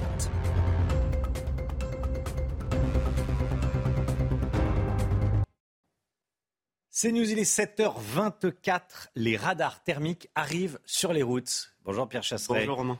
Délégué général de 40 millions d'automobilistes. Vous les aimez pas les radars, vous hein Nouveau radar radars sur les routes. j'aime bien. Ce radar thermique. Alors, présentez-le nous. Alors franchement, on pourrait presque croire à une blague, hein, mais le radar thermique arrive bel et bien sur nos routes. Du côté de Lyon, dans la métropole de Lyon, il va apparaître au cours de l'année 2023 sur le boulevard périphérique. Alors pas de panique parce que ce radar thermique, dans un premier temps, il va être en phase de test. Le radar thermique va permettre de déceler à l'intérieur du véhicule, sur les voies réservées au covoiturage, le nombre de passagers réels dans une voiture. Vous vous souvenez, on avait parlé de ces voies de covoiturage. Eh bien, le système de verbalisation arrive pour bien déceler précisément le nombre de personnes. Ce sera une caméra thermique qui sera donc qui pointera à la voie de circulation et qui pourra donc compter le nombre de personnes qui chauffent à l'intérieur de la voiture. Si on met son chien à côté de soi, ça fonctionne ou pas? Bon. C'est bien beau de verbaliser, mais comment savoir si la voie sur laquelle on roule est considérée comme une voie de covoiturage? Ça, il y a des panneaux, j'imagine. Alors il y a des panneaux, sauf qu'il y a un problème d'apprentissage de ces panneaux. Les panneaux, on va les voir. Je peux vous dire, voilà, quand vous avez ce type de panneau, voie réservée, bon, on comprend à peu près, mais le 2, je suis pas persuadé que ça parle à tout le monde en France et à ceux qui n'ont pas connu l'intégration de ce panneau dans le code de la route. On risque de se retrouver avec des usagers qui, de bonne foi, empruntent cette voie de circulation parce qu'ils ne connaissent pas le panneau. On a quand même cette problématique en France de nouveaux panneaux qui arrivent dans le code de la route et qui sont totalement méconnus des Français. Je pense qu'un site d'information euh, précisément sur les évolutions du code de la route du côté de l'État serait le bienvenu on franchit encore une étape là dans la technologie des, radars des routes. On pourrait même penser à un canular, vous nous dites? Mais c'est la question que je me suis posée. Je me suis dit, est-ce qu'on va me croire quand je vais annoncer qu'on amène un radar thermique sur les routes? Vous avez soulevé un problème, Romain. Et c'est là que je commence à me poser des questions sur ceux qui imaginent ce type de radar. Effectivement, votre animal, il dégage de la chaleur. C'est une problématique de cette phase de test. Autre problématique de ceux qui ont imaginé le radar, eh bien, ce sont les nourrissons est-ce qu'un nourrisson est détecté lorsqu'il est dans la voiture, par exemple, d'eau à, la, euh, à la route?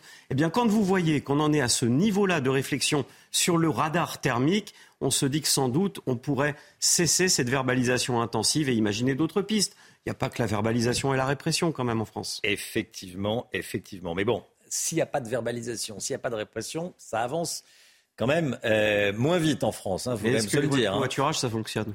Est-ce que, le... Est-ce que les voies de covoiturage suffisent à inciter le covoiturage? Peut-être pas. Merci beaucoup, Pierre Chasseret. Il est 7h26. Restez bien avec nous. Dans un instant, ces femmes qui luttent contre la réforme des retraites. Des femmes mobilisées contre la réforme, on en parle. Juste après la météo avec Alexandra Blanc. À tout de suite. La météo avec Groupe Verlaine. Solution de centrale photovoltaïque avec option de stockage pour profiter de la lumière, même en cas de coupure. 7h27, le temps. Alexandra Blanc, vous nous emmenez dans la Nièvre. Oui, les conditions météo étaient hivernales la semaine. Ah, il y a un petit alors oui, petit euh, jingle ou pas? Ça y est, on vous entend. on vous entend. Alexandra, on, va partir dans la Nièvre avec des conditions météo qui restent assez mitigées. C'est vrai que depuis le début de la semaine, eh bien, les conditions météo restent plutôt douces. C'est vrai qu'en termes de température, les températures remontent, mais côté ciel, eh bien, l'anticyclone a un petit peu en quelque sorte tendance à plaquer les nuages au sol. Ce matin, on a une perturbation qui circule depuis hier, principalement entre les Charentes et le nord-est. On aura localement un petit peu de neige au-delà de 600 mètres d'altitude entre les Vosges le Jura. Et puis partout ailleurs, c'est globalement l'amélioration, avec néanmoins un petit peu de brouillard ce matin le long de la Garonne ou encore en allant vers la Vendée. Dans l'après-midi, un temps qui s'améliore avec des conditions météo beaucoup plus agréables. On retrouvera seulement quelques flocons de neige sur le nord-est et parfois un temps assez nuageux, assez brumeux. Ça aura du mal à se dégager entre les Hauts-de-France, le bassin parisien ou encore en redescendant vers le centre et vers le Loiret. On retrouvera également un temps très très lumineux autour du golfe du Lion. Il fait très beau entre les Alpes et les Pyrénées avec néanmoins le maintien du Mistral et de la Tramontane. Les températures, eh bien les températures sont plutôt douces. Elles n'ont rien à voir avec celles de la semaine dernière. Il faisait froid très froid la semaine dernière. Là, c'est très doux. 6 degrés à Paris ce matin, 5 degrés pour le Pays Basque ou encore 8 degrés euh, du côté de Perpignan. Et dans l'après-midi, les températures remontent en moyenne 1 à 2 degrés au-dessus des normales de saison. 9 à Paris, 9 degrés également à Lyon. Vous aurez 12 degrés à Bordeaux, 11 degrés euh, pour la pointe bretonne. Et tout de même, regardez localement jusqu'à 16 degrés sous le soleil. Montpellier. Vous avez regardé la météo avec Groupe Verlaine. Isolation thermique par l'extérieur avec aide de l'État. Groupe Verlaine, le climat de confiance. CNews, il est 7h29. Merci d'être avec nous. Merci d'avoir choisi CNews pour démarrer cette journée à la une ce matin. Le projet de loi immigration, il va être présenté en Conseil des ministres aujourd'hui. Le texte propose d'allier lutte contre l'immigration illégale et régularisation par le travail. Ne manquez pas Patrick Stefanini, l'un des meilleurs spécialistes des questions d'immigration. Il sera avec nous à, 8h30. Les femmes, nombreuses à manifester hier, sont-elles perdantes dans la réforme des retraites? On est allé à leur rencontre à Marseille. Tous ceux qui se fournissent en électricité chez Électricité de France, chez EDF, vont voir leur facture augmenter de 15%. À partir d'aujourd'hui, cela aurait pu être beaucoup plus, nous dira Lemit Guillot. Le combat d'une mère pour son enfant handicapé. Elle attaque l'État et obtient gain de cause. On va vous raconter. Et puis le nouvel Astérix et Obélix sort aujourd'hui dans nos salles. Un film qui devrait ravir petits et grands, comme on dit. Chloé Ranchin nous en parle. À tout de suite, Chloé. Le projet de loi immigration sera présenté en Conseil des ministres aujourd'hui. Le texte propose d'allier lutte contre immigration illégale et régularisation par le travail. Alors concrètement, quelles sont les mesures phares de ce projet de loi? On voit ça avec Valentine Leboeuf. Mesure phare de ce projet de loi, la création d'un titre de séjour pour les travailleurs sans papier dans les métiers en tension. Il sera valide un an et concernera les travailleurs en situation irrégulière déjà présents sur le territoire. Objectif recruter dans les secteurs en pénurie de main-d'œuvre comme la restauration ou le bâtiment. Mesure rejetée par la droite qui dénonce une régularisation massive. Les républicains proposent donc l'instauration de quotas pour limiter les régularisations. Une proposition étudiée par le ministre de l'Intérieur. Le gouvernement souhaite également accélérer les expulsions des étrangers délinquants. Gérald Darmanin a annoncé en décembre la création de 3000 places supplémentaires dans les centres de rétention administrative. Autre mesure, accélérer les procédures d'examen des demandes d'asile et les réduire à six mois contre un an en moyenne actuellement. Le gouvernement souhaite également la délivrance d'une obligation de quitter le territoire français dès le rejet d'une demande d'asile. Enfin, une mesure voulue par le ministre du Travail, permettre aux demandeurs d'asile de travailler dès leur arrivée en France, en attendant la décision de l'Office français de protection des réfugiés et apatrides. Voilà, et on sera donc à 8h30 avec Patrick Stefanini. Mobilisation importante contre la réforme des retraites. 2 500 000 manifestants dans les rues selon les syndicats. 1 300 000 selon le gouvernement. Et euh, Elisabeth Borne l'a dit, hein, on ne touchera pas aux 64 ans. Gabriel Attal, hier soir, sur le plateau de, TF1, était sur la même longueur d'onde, hein. Oui, face aux grèves à répétition, le ministre des Comptes publics se met du côté des usagers impactés. Écoutez. Moi, j'ai vu que les syndicats ont appelé à des nouvelles journées de mobilisation. Mon message, il est clair hein, aux syndicats. Si vous continuez à vous mobiliser, continuez à le faire en respectant les Français qui travaillent, qui se lèvent le matin, parce que à la fin, quand il y a des blocages, c'est toujours eux qui trinquent les Français qui vont travailler ou qui prennent un peu de vacances bien méritées. Donc c'est ça, évidemment, la demande. Voilà, n'embêtez pas pour rester poli les Français qui partent en vacances, dit euh, Gabriel Attal. Les femmes sont-elles les grandes perdantes de la réforme des retraites? Le gouvernement cherche à rectifier le tir en ce qui concerne la retraite des femmes qui ont eu des enfants, Chana. Hein. Et en attendant, elles étaient nombreuses à manifester hier. On est allé à leur rencontre à Marseille, Stéphanie Roquier. Dans le cortège marseillais, de nombreuses femmes ont défilé. Et pour beaucoup d'entre elles, c'était la toute première fois. Marie a été licenciée l'an dernier. Aujourd'hui, à 59 ans, elle n'a toujours pas retrouvé un emploi. J'ai travaillé toute ma vie à partir de 20 ans jusqu'à donc 58 ans. Moi, je suis obligée de rétrograder mon CV en fait pour pouvoir retrouver. C'est-à-dire C'est-à-dire que j'étais directrice d'un service et aujourd'hui, je suis obligée de dire que j'étais juste responsable du service. Sinon, il n'y a rien pour moi. Mais pour l'instant, ça marche pas, pas vraiment parce que 59 ans, euh, il n'y a, a, pas beaucoup de monde qui vous embauche quoi. Marie n'est pas concernée par la réforme des retraites, mais elle lutte pour tous les seniors. Amanda, âgée de 30 ans, manifeste également pour la première fois. Employée de banque, elle travaille dans les bureaux et n'imagine pas la retraite au-delà de 60 ans. Ce qui est dur, c'est la pression commerciale, de toute façon. On nous demande d'en faire toujours plus. Puis on nous demande aussi de changer régulièrement d'agence, euh, donc euh, pas souvent près de notre domicile. Et c'est pas quelque chose que je vois, euh, on va dire, pendant encore 35 ans, non. Comme beaucoup d'autres, ces deux femmes se disent prêtes à retourner dans la rue si le gouvernement maintient sa réforme. Le nombre de personnes sans domicile fixe a doublé en 10 ans. C'est le bilan de la Fondation Abbé Pierre qui va présenter son rapport aujourd'hui. 330 000 personnes sont actuellement sans abri, en hébergement d'urgence ou en centre pour demandeurs d'asile. Ça représente une augmentation de 130 par rapport à 2012. Au total, c'est plus de 4 millions de personnes qui sont mal logées en France. Le combat d'une mère pour son enfant handicapé de 5 ans. Audrey a déposé un recours contre l'État pour obtenir un accompagnement pour son fils à l'école et elle a obtenu gain de cause. Oui, mais son combat est malheureusement celui de beaucoup de parents d'enfants atteints d'un handicap. Solène Boulan. Dans les mains d'Audrey Tatry, le dossier médical de son fils Sohan. Âgé de 5 ans, le petit garçon est atteint d'un trouble du déficit de l'attention, un handicap invisible mais bien présent au quotidien. C'est un enfant qui papillonne beaucoup, c'est ce qu'on va dire. C'est euh, quand on va lancer une activité, il peut être totalement happé par un autre bruit ou par autre chose. À l'école, Sohan bénéficie d'un accompagnant d'élèves en situation de handicap, aussi appelé AESH. Il y a quelques semaines, Audrey décide d'attaquer l'État en justice, les 20 heures d'accompagnement de son fils n'étant pas atteintes faute de personnel. J'ai pris un avocat et j'ai aussi fait une mise en demeure à l'éducation nationale, pas parce que je le voulais, mais parce que je n'avais pas le choix. Audrey obtient alors gain de cause, mais les heures à nouveau dédiées à son fils sont enlevées à d'autres enfants. Car en Seine-Saint-Denis, 1700 enfants ont besoin d'AESH. La situation est devenue urgente et dramatique. C'est pour ça qu'on demande au gouvernement de se pencher euh, sur cette problématique, parce qu'il y a de plus en plus d'enfants en situation de handicap et que concrètement, il n'y a aucun suivi pour ces enfants. Donc on ne peut pas parler d'inclusion réussie. Pour alerter sur le manque de personnel, la jeune maman convoque les élus et les associations à la mairie de Rony-sous-Bois le 18 mars prochain. Une réunion qu'elle espère voir déboucher sur une manifestation devant l'Assemblée nationale cette fois. Voilà le combat des, parents d'élèves. Le général Clermont est en direct avec nous. On va parler à présent de, la guerre en Ukraine. Bonjour mon général. on l'a appris ces dernières heures, un sommet Union européenne-Ukraine va se tenir vendredi à, Kiev. Il y a un enjeu militaire, il y a un enjeu diplomatique très important. Hein. Bien sûr, c'est important. C'est une annonce qui a été faite par le Premier ministre ukrainien. Vendredi, c'est dans pas longtemps. Vendredi, c'est dans moins de 48 heures. Donc un sommet, c'est quoi? C'est la réunion des chefs d'État et de gouvernement des 27 pays de l'Union européenne.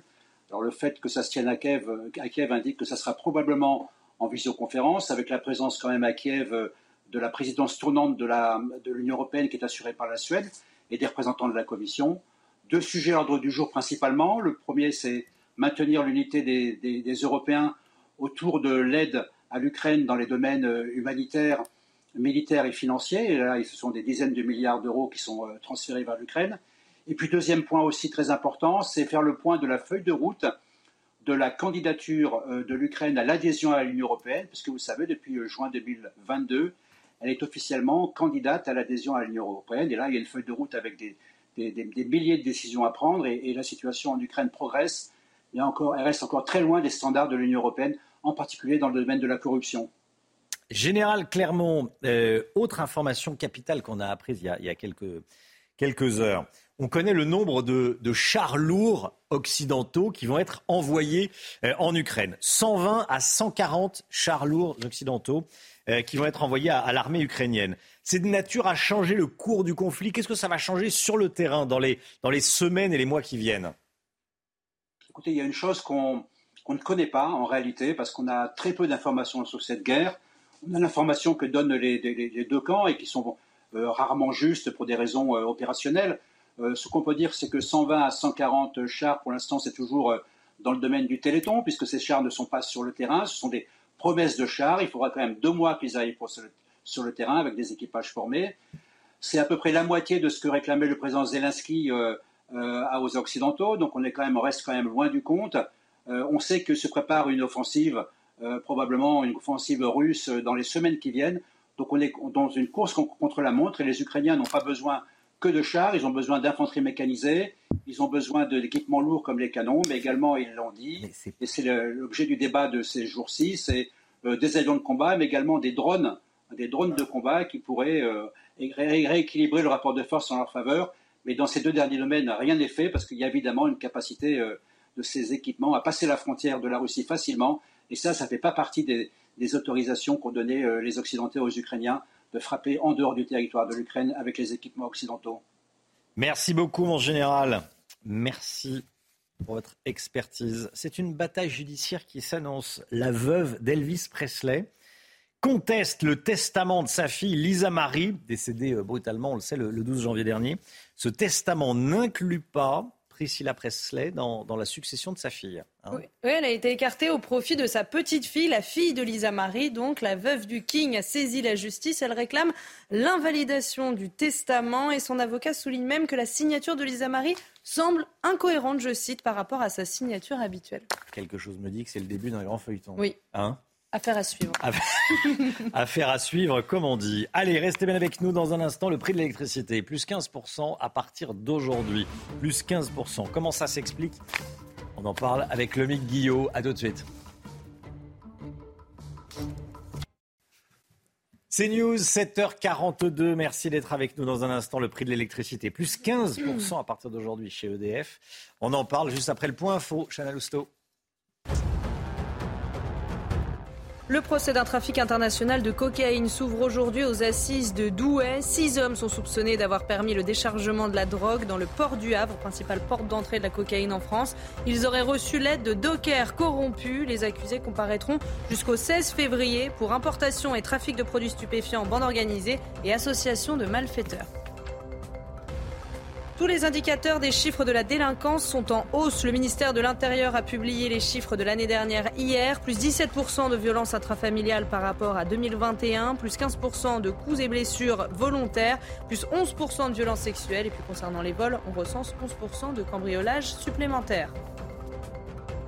Et puis cette information de la nuit, les députés valident un index pour l'emploi des seniors. Objectif améliorer la place des salariés en fin de carrière. La réforme des retraites est actuellement débattue en commission à l'Assemblée nationale et plus de 5000 amendements sont en menu aujourd'hui. Votre programme avec pharmazone.fr. Le confort de commander en ligne en soutenant votre pharmacie. Après le gaz, le mois dernier, c'est le prix de l'électricité qui augmente aujourd'hui avec la nouvelle version du bouclier tarifaire énergétique. Déjà, qui est concerné par cette augmentation, le MIC Eh bien, toutes les entreprises et tous les euh, foyers qui bénéficient du tarif réglementé. C'est le tarif historique hein, d'EDF. Si vous n'avez pas changé de, de contrat depuis euh, juillet 2007, date de l'ouverture à la concurrence, eh bien, vous bénéficiez normalement de ce tarif. Il n'est proposé que par EDF et euh, pour 5% de Français qui habitent généralement en zone rurale par euh, des entreprises locales de distribution. En tout, il y a 20,54 millions de foyers qui bénéficient de ce tarif et 1,45 million de petits professionnels. C'est eux qui vont être touchés par cette hausse, ainsi que les habitants de la Corse et d'une partie des Outre-mer, plus environ 100 000 logements sociaux qui sont chauffés à l'électricité. De combien sera la hausse et quand sera-t-elle visible sur la facture? Dès la fin de ce mois-ci, sauf si vous ne voulez pas modifier vos mensualités. Dans ces cas-là, eh bien, la régularisation sera appliquée en fin d'année 2023, mais ça risque d'être plutôt salé. Pour le montant de la hausse, c'est donc 15%. Si on prend une facture moyenne hein, en France, 70 euros par mois, ça représente une hausse de 10,50 euros par mois. En moyenne, le gouvernement prévoit, lui, une hausse de 20 euros pour les foyers qui se chauffent à l'électricité, mais Bercy assure que sans ce bouclier tarifaire, nouvelle version, nouvelle formule, la hausse aurait été de 180 euros par mois. L'État prend à sa charge pratiquement 85% hein, de la hausse. Selon la commission de régulation de l'énergie, la hausse sinon aurait été de 99,36% pour les particuliers et de 97,94% pour les professionnels, quasiment intenable. Comment ça se passe chez nos voisins? C'est très compliqué, par exemple, en Grande-Bretagne. Hein. Oui, notamment. C'est vrai que la France mm. euh, s'en tire plutôt bien, notamment du fait de l'énergie nucléaire, hein, qui nous fournit 70% de notre euh, électricité. Euh, mais c'est vrai qu'ailleurs, ce n'est pas forcément le cas. en, en, Angleterre, vous l'avez dit, mm. c'est à peu près 80% de hausse. Et puis en Allemagne, le prix du kilowattheure a doublé ces derniers mois. Il a également flambé en Italie et en Belgique. Il ne faut pas que notre relative sécurité énergétique et, ce bouclier tarifaire nous empêchent malgré tout de continuer à faire des économies. On rappelle que la consommation d'énergie en France a baissé de 5,5% en 2022. C'est le prix à payer. Faire attention et continuer à éteindre quand on sort d'une pièce ou à décaler ses machines pour pouvoir bénéficier de ce bouclier et d'une facture plus raisonnable qu'ailleurs. Vous avez regardé votre programme avec pharmazone.fr. Le confort de commander en ligne en soutenant votre pharmacie. News, 8h moins le quart. Dans un instant, la politique. On va parler de cette proposition de loi qui vise à inscrire le droit à l'avortement dans la Constitution. Est-ce bien l'urgence? Je poserai la question à Paul Sugy qui est avec nous. Et puis on sera avec Chloé Ronchin, journaliste culture à cnews.fr. Chloé, vous allez nous parler ce matin d'Astérix et Obélix. La, la sortie ciné du jour. A tout de suite. Rendez-vous avec Sonia Mabrouk dans Midi News du lundi au jeudi de midi à 14h. C'est News, il est 8h moins 10. Les sénateurs vont examiner tout à l'heure une nouvelle proposition de loi pour inscrire l'avortement dans la Constitution. Paul Sugy avec nous. Bonjour Paul. La dernière fois, le Sénat avait rejeté le texte. Hein. Oui, euh, Romain, en fait, on compte plus hein, les propositions de loi qui vont en ce sens. Depuis plusieurs années déjà, euh, le sujet revient épisodiquement dans la vie politique. Chaque fois qu'un député ou qu'un sénateur de gauche veut faire un peu parler de lui. Mais là, depuis le revirement de la Cour suprême des États-Unis sur l'arrêt Roe versus Wade hein, l'an dernier, eh bien, en quelques mois, ce sont plus de sept textes qui ont été présentés au Sénat ou à l'Assemblée nationale. Et effectivement, si les sénateurs ont d'abord voté contre une première fois au mois d'octobre, là, cette fois-ci, le texte qui revient, c'est un texte qui a été voté très largement par les députés au mois de novembre c'est vrai qu'aux États-Unis, dans plusieurs États, l'IVG est désormais en passe d'être interdit. Oui, c'est l'argument de ceux qui défendent le hmm. texte. Le problème, c'est qu'en France, euh, le droit à l'IVG n'est pas du tout menacé. Aucun candidat d'envergure à l'élection présidentielle ne l'a jamais remis en cause. Même Jean-Marie Le Pen, qui à titre personnel s'y disait opposé, n'avait pas été plus loin que de suggérer, par exemple, de revoir les conditions de remboursement. L'an dernier, ni Marine Le Pen, ni Éric Zemmour, ni évidemment Valérie Pécresse n'ont euh, proposé de revenir sur la loi Veil. Et surtout, la référence américaine euh, est en réalité plutôt un contre-exemple. Alors depuis 73 aux États-Unis, le droit à l'IVG n'était certes pas inscrit dans la Constitution par un amendement, mais la Cour suprême le déduisait directement euh, du texte constitutionnel. Et ce qui s'est passé évidemment, c'est que eh bien, euh, son revirement a été quasiment complet l'an dernier. Ce qu'une majorité politique a fait, une autre peut toujours le défaire. Certains peuvent le déplorer, mais cette idée a un nom, ça s'appelle la démocratie. Alors ailleurs qu'aux États-Unis, le seul pays au monde, euh, Romain, qui avait déjà inscrit dans sa constitution la liberté pour les femmes d'avorter comme un droit fondamental, Devinez qui c'était C'était l'ex-Yougoslavie du dictateur Tito. Le même texte constitutionnel le proclamait en même temps dictateur à vie. Alors vous allez me dire c'est un exemple facile. Peut-être, mais euh, c'est aussi un exemple parlant puisqu'il montre à quel point en fait le texte constitutionnel peut être réversible. Parmi les pays aujourd'hui de l'ex-Yougoslavie, vous avez la Serbie, qui est un des pays en Europe où le droit à l'IVG est le plus restreint au monde. Alors, revenons en France. Pourquoi la droite risque de nouveau de ne pas voter le texte? Bah, La raison principale, Romain, et elle me paraît légitime, c'est que euh, ce texte fait peser un fort risque sur la liberté de conscience des médecins.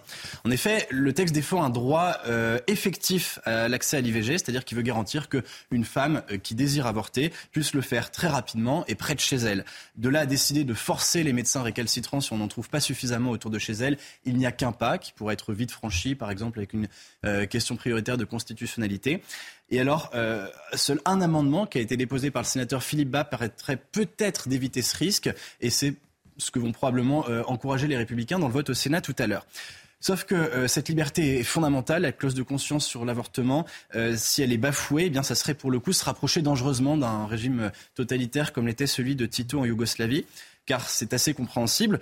Ceux qui ont appris à faire éclore la vie entre leurs mains n'ont pas toujours envie d'être en même temps ceux qui l'anéantissent dans le sein maternel. L'avortement, c'est un acte pénible, y compris pour les médecins, et euh, leur euh, liberté de conscience doit être respectée à deux reprises, à la fois en 2018 et en 2020. Des députés ou des sénateurs ont voulu revenir sur cette liberté de conscience en la jugeant insupportable. Alors s'il y a bien un droit fondamental qui est menacé aujourd'hui en France, Romain, c'est bien celui-là. Paul Sugy, l'avis de Paul Sugy le matin. Merci beaucoup Paul. 8h15, soyez là. Laurence Ferrari recevra Manuel Bompard, député de la France Insoumise des Bouches-du-Rhône. Il sera question notamment de la réforme des retraites. Eh, bien sûr. Allez, on va au cinéma avec Chloé Ranchin. Bien dans vos baskets, devant la chronique culture avec Bexley. Bexley, bon chic, bon sens. Chloé, journaliste culture à cnews.fr. Bonjour Chloé. Bonjour Romain. Vous nous parlez de l'un des films les plus attendus de l'année qui sort aujourd'hui, c'est Astérix et Obélix. Oui, Romain, les Gaulois sont enfin de retour. Le film s'appelle L'Empire du Milieu. Il est réalisé par Guillaume Canet. Guillaume Canet qui joue également euh, le rôle d'Astérix. Mais pour la toute première fois, vous ne verrez pas Gérard Depardieu dans le costume d'Obélix. Et oui, il est remplacé par Gilles Lelouch. Alors, c'est pas facile, hein, de passer après Gérard Depardieu.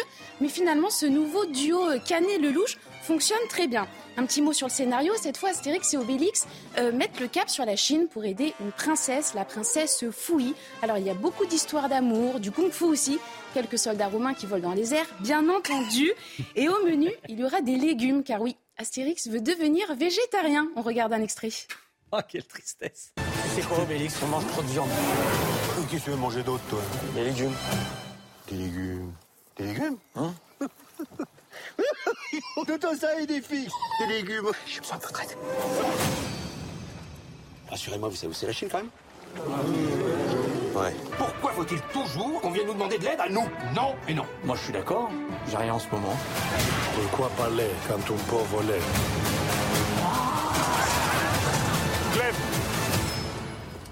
Qu'est-ce que c'est que ça Et mon nom restera gravé dans le marbre de l'histoire. Ah, j'adore quand tu dis ça, j'adore. Ah, tu le dis bien. Tu le dis bien. Gilles Lelouch, voilà. Il, il a pris 20 kilos en. Il a pris 20 en six kilos en 6 mois, exactement. Alors c'est un film qui est truffé de stars, hein, on l'a vu. Euh, on en a vu quelques-unes dans, dans cet extrait d'ailleurs. hein. Oui, oui, tout à fait, Romain. Le casting est impressionnant. Alors, il y a notamment euh, Angèle qui joue Falbala, le rappeur Aurel San, mais aussi le footballeur Zlatan Ibrahimovic. Vous l'avez sûrement reconnu euh, dans l'extrait. Alors, il incarne un soldat romain prénommé Antivirux. Voilà, vous croiserez aussi euh, Jonathan Cohen, Marion Cotillard, Vincent Cassel, en Jules César, ou encore José Garcia, qui est vraiment hilarant hein, dans le film. En revanche, Chloé, j'ai pas de souvenir d'un album de BD d'Astérix qui se passait en Chine. En effet, Romain, car il n'y en a pas. Il s'agit Ah oui. d'un scénario euh, original. Contrairement au précédent film, cette histoire n'est pas tirée d'une bande dessinée de René Goscinny et d'Albert Uderzo, les créateurs des Deux Petits Gaulois. Mais vous pourrez quand même la découvrir en format papier, car il y a un album illustré, je l'ai avec moi, voilà, L'Empire du Milieu. Il est adapté du film de Guillaume Canet et cet album illustré sortira mercredi prochain. Merci beaucoup Camille. Merci beaucoup Camille. Merci beaucoup Chloé, Chloé Ranchin de, cnews.fr. Bon, c'est votre conseil, hein Oui, c'est mon conseil, c'est la votre sortie conseil. du jour. C'est drôle. C'est On drôle, rigole. José Garcia, vraiment Ouais. très drôle dans le film. Merci Chloé. Faut se méfier pour un Romain, c'est peut-être dangereux quand même d'aller voir. Bien dans vos baskets, devant la chronique culture avec Bexley. Bexley, bon chic, bon sens. Paul Sugix, euh, vous, me... vous me déconseillez d'y aller. On peut dire en plateau, ils sont fous, c'est Romain. Allez, 7h57 dans un instant. On va reparler de la réforme des retraites, évidemment. Cap sur les journées des 7 et 11 février, nouvelle journée de, de mobilisation. On va en parler dès le début du journal de, de 8h. Mais tout d'abord, la météo, le temps, Alexandra Blanc. La météo avec Groupe Verlaine. Solution de centrale photovoltaïque avec option de stockage pour profiter de la lumière, même en cas de coupure.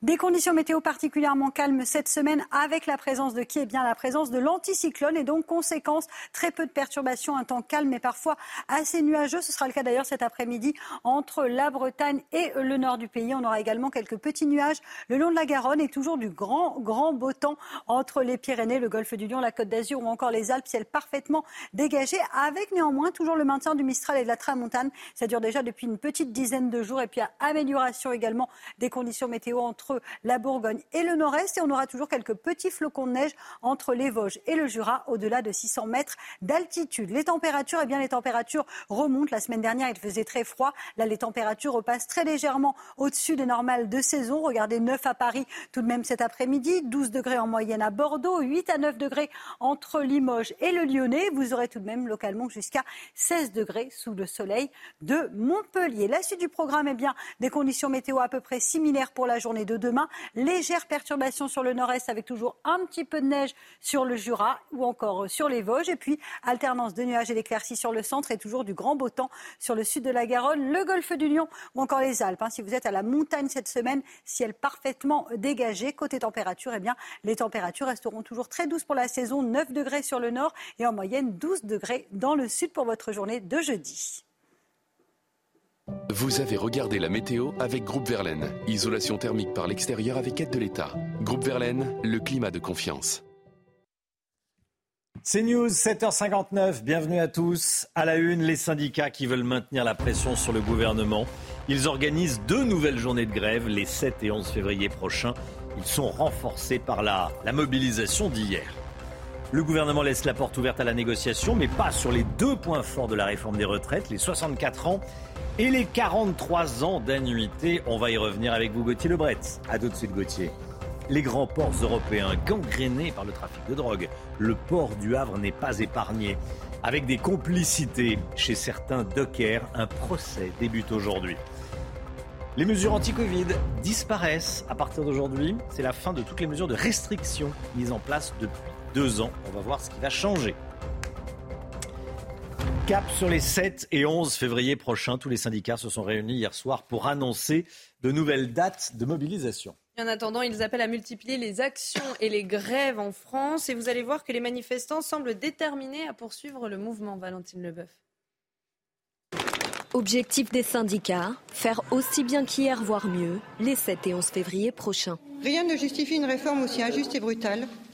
Le gouvernement doit entendre le rejet massif de ce projet et le retirer. L'intersyndicale espère un nouveau succès et appelle la population à se mobiliser massivement. Les manifestants sont eux aussi déterminés. Tant que ça bouge pas, oui, on sera là. Bien sûr qu'on va redescendre parce que c'est un projet qui est injuste, qui est raciste, qui est inégalitaire, qui est antiféministe. Donc euh, tant qu'on ne retirera pas le projet, euh, on va essayer de motiver, on va essayer de dynamiser et je pense que de toute façon on a l'opinion qui est derrière nous. Aujourd'hui on a la possibilité de nous de partir euh, à 57 ans. Avec le nouveau système, on partira à 59 ans. Comment voulez-vous qu'une personne qui soit dans notre institution chez les pompiers puisse monter à la grande échelle à 59 ans, puisse aller au 10e étage faire un feu d'appartement, secourir des personnes euh, à 59 ans? C'est pas possible, c'est épuisant. L'intersyndicale appelle à multiplier les actions partout en France avant la grève de mardi prochain. Allez, les chiffres de participation à ces manifestations. 2 500 000 manifestations, manifestants euh, selon les, syndicats, 1 300 000 selon le gouvernement. Toujours est-il, il y avait du monde dans la rue, personne ne le conteste. Alors si globalement les manifestations se sont déroulées dans le calme, il y a eu quelques débordements. 30 personnes interpellées à Paris, deux interpellés à Lyon. Chana. Hein. Et justement, on va regarder ces images ensemble. Trois individus sont montés sur le toit de l'Office de tourisme lyonnais, place Bellecour. Un drapeau français et un drapeau européen ont été brûlés et des tags anti-police ont également été retrouvés. Gauthier Lebret, service euh, politique de CNews. Euh, le gouvernement change de ton, mais il reste inflexible sur les 64 ans. Hein. Oui, il y a un vrai rapport de force qui a été euh, eh infligé euh, au gouvernement par euh, les syndicats, puisque hier, eh c'est l'une des plus grandes journées de mobilisation depuis 1995, si on compare avec les chiffres de la police. C'était même mieux que 1995, donc sur la réforme des retraites, quand Alain Juppé avait reculé face à la rue, et mieux aussi qu'en 2010, euh, sous euh, Nicolas Sarkozy et la réforme euh, d'Éric Woerth. Effectivement, changement de ton de la part du gouvernement par rapport à ce week-end avec un ton très offensif. Alors Elisabeth Borne a dit hier sur Twitter, nous entendons les doutes et les interrogations. Gabriel Attal, ministre du Budget, qui était l'invité du journal de 20h de TF1, a dit que des possibles améliorations avaient, allaient peut-être avoir lieu. Alors sur ces possibles améliorations, il pourrait y avoir un index senior pour quelque part contraindre les entreprises à garder les seniors ou à en embaucher, puisque vous le savez, au-delà de 55 ans, à peine un senior euh, sur deux est actif. Il y a aussi eh euh, les femmes qu'il faudra mieux prendre en compte, qui, sont, qui ont souvent des carrières hachées. Je vous rappelle qu'il y a eu euh, une cacophonie de la part du gouvernement la semaine dernière. Un ministre qui dit que cette réforme est injuste pour les femmes avant d'être contredit par la première ministre. Et puis, il reste les 44 années de cotisation pour les carrières longues, qui paraît effectivement une mesure injuste. Vous savez, vous avez commencé à cotiser avant 21 ans. Vous allez devoir cotiser une année de plus que les autres, 44 ans au lieu de 43. Reste que sur le cœur de cette réforme, c'est-à-dire les 64 ans, eh bien, le gouvernement reste inflexible. J'écris un peu fort, je vous vois saisi, cher Romain. Les 64 ans, donc le gouvernement reste inflexible. Pareil pour les 43 années de cotisation. Emmanuel Macron n'a pas envie de reculer, il le sait. Il joue quelque part son quinquennat. Merci beaucoup, Monsieur Lebret. Vous avez le cœur. De... J'ai réveillé les gens, c'est le voilà. de la matinale. Oui, non, mais personne ne dormait. Hein. On, vous écoutait. On vous écoutait. Allez, plus sérieusement, Olivier, Olivier Véran a, défendu la réforme des retraites, le porte-parole du gouvernement, qui était hier soir chez Cyril Hanouna dans l'émission Face à Baba sur C8. Écoutez. Et ce qui s'est passé aujourd'hui, c'est une vraie manifestation avec beaucoup de gens, je respecte, il y avait beaucoup de gens dans les, dans les rues de France. Ce n'était pas un esprit révolutionnaire qui régnait, c'était un esprit de contestation. Juste un point sur lequel j'insiste, c'est que pour les gens qui sont déjà retraités, il n'y a que des gagnants avec la réforme. Parce que moi, quand j'étais député, et sous la gauche, et dans le mandat précédent, on a été amené, ça vous parlera, à sous-indexer les pensions de retraite. C'est-à-dire qu'on les augmentait moins que l'inflation, voire à geler les pensions de retraite, pour essayer de trouver l'équilibre financier du système. Ben là, comme on arrive à équilibrer le système en demandant aux gens de travailler un peu plus longtemps par ce mécanisme de solidarité, on sait qu'on n'aura plus besoin de geler ou de sous-indexer les pensions. Voilà, dans un instant, Manuel Bompard, député de la France Insoumise, bras droit de Jean-Luc Mélenchon, invité de Laurence Ferrari dans la matinale. Je voulais qu'on revienne sur euh, les chiffres de la délinquance. Ils sont en hausse pour, euh, pour toutes les catégories. Vous allez voir, le ministère de l'Intérieur a choisi la journée d'hier pour les diffuser. Euh, pensant peut-être que ça allait passer inaperçu. Euh, regardons-les ensemble. Plus 17% pour les violences intrafamiliales, plus 15% pour les coups et blessures volontaires, plus 11% pour les violences sexuelles. Euh, concernant les, les vols, on recense plus 11% pour les cambriolages. Alors cette hausse peut s'expliquer entre autres souligne le ministère de l'Intérieur, par les deux années de Covid, 2020-2021, qui ont fait baisser les chiffres de la délinquance, d'où cette augmentation en 2022. Toujours est-il, ce n'est pas bon. Le procès d'un trafic international de cocaïne s'ouvre aujourd'hui aux assises de Douai. Six hommes sont accusés d'avoir permis le déchargement de kilos de drogue dans le port du Havre. À cette occasion, on s'intéresse à ce port ce matin, devenu la principale porte d'entrée de la cocaïne en France. Sandra Buisson. En provenance des ports de Colombie, d'Équateur, du Brésil, parfois en faisant étape dans les Antilles françaises, c'est par mer qu'arrive 84% de la cocaïne qui entre dans l'Hexagone. Le plus souvent, elle est cachée dans des containers au milieu de la marchandise légale, café, fruits, sucre par exemple. Le Havre est le premier point de déchargement en France. En 2021, 10 tonnes y ont été saisies. Mais une fois la drogue au port, les trafiquants doivent trouver un moyen de la faire sortir. Ça peut être une corruption d'agents publics, une corruption d'agents privés. On parle souvent des dockers, qui sont euh, des, euh, je dirais, euh, une profession particulièrement exposée sur les ports. 50 000 euros parfois pour déplacer un container où est cachée la drogue, ou 75 000 euros pour signer une autorisation de sortie. Un trafic qui amène avec lui son lot de violence, d'enlèvement, de séquestration, de règlement de compte. Si les attaques à l'arme lourde comme à Anvers ne sont pas encore d'actualité, le danger guette, selon le procureur du Havre. L'autre voie d'entrée de la cocaïne en France, ce sont les vols au départ de Guyane essentiellement, en direction des aéroports parisiens. C'est de la cocaïne. Il est 9h45. Vous êtes placé en retenue douanière, monsieur. Des passagers sont payés pour passer les stupéfiants en les cachant sur eux ou en avalant les capsules de cocaïne. Ici, on les voit beaucoup mieux ovalaire, 3-4 cm de long. En 2021, près de 2 tonnes de cocaïne ont été saisies dans les aéroports parisiens. Les mesures anti-Covid disparaissent à partir d'aujourd'hui. C'est la fin de toutes les mesures de restriction mises en place depuis deux ans. Hein. Oui, décision prise euh, par le gouvernement face à la situation sanitaire qui s'améliore en France. Alors, parmi les changements, l'isolement automatique de 5 jours des cas positifs n'est plus obligatoire, tout comme le dépistage pour les cas contacts. C'est vrai qu'on en parle quasiment plus du Covid, euh, sauf pour dire que c'est la fin des mesures de restriction. Il n'y a plus que 5000 cas par jour. On est monté jusqu'à 500 000 cas. Hein. C'est vrai, c'est plus, c'est plus vraiment un, sujet. Ça devient quasiment une maladie comme une autre maintenant. Exactement, exactement. Tiens, la fin du Boeing 747, c'est la fin d'une époque. Premier vol en 1969, le Boeing 747, on le reconnaît parce qu'il a, il a une bosse, vous savez, à, l'avant. Voilà, le dernier modèle, tout neuf, c'est un modèle cargo, donc c'est-à-dire pour transporter de la marchandise. Il a été livré hier. Quatre réacteurs. Il, représente une époque, voilà, le, tourisme de masse. là, c'est le, le modèle cargo qui a été vendu hier par Boeing. Il est 8h08. Restez bien avec nous dans un instant. Manuel Bompard, député La France Insoumise, invité de Laurence Ferrari. A tout de suite.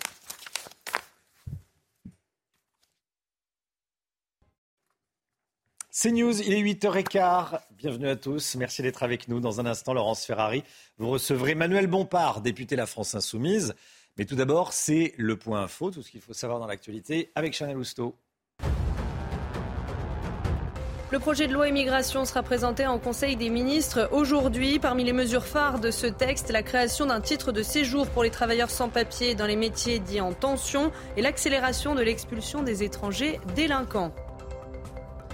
Cette information de la nuit, les députés valident l'index pour l'emploi des seniors. Objectif améliorer la place des salariés en fin de carrière. La réforme des retraites est actuellement débattue en commission à l'Assemblée nationale et plus de 5000 amendements sont encore au menu aujourd'hui. Les mesures anti-Covid disparaissent à partir d'aujourd'hui. C'est la fin de toutes les mesures de restriction mises en place depuis deux ans. Décision prise par, le gouvernement face à la situation sanitaire qui s'améliore en France. Alors parmi les changements, l'isolement automatique de 5 jours des cas positifs n'est plus obligatoire, tout comme le dépistage des cas contacts.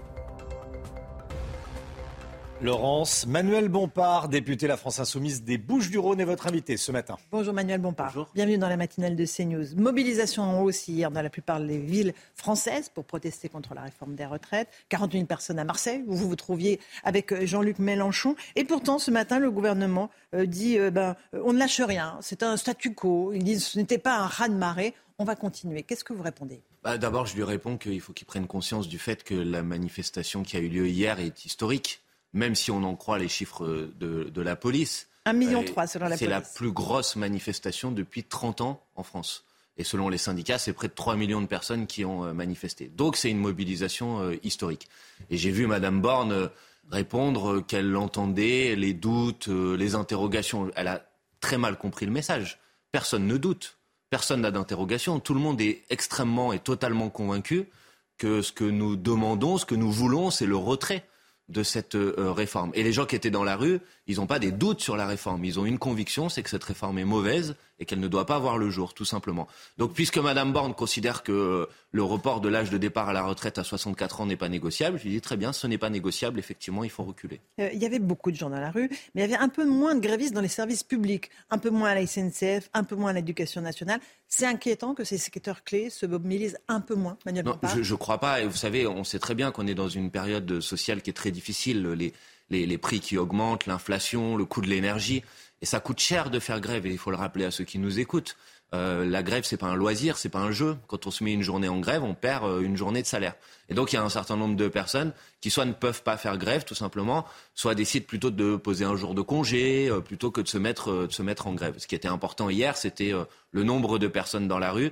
Et comme je le disais tout à l'heure, il a été un record historique. Et donc, il y a un rapport de force qui est extrêmement fort et que le gouvernement doit entendre maintenant. C'est pas, pas grave de, de s'être trompé.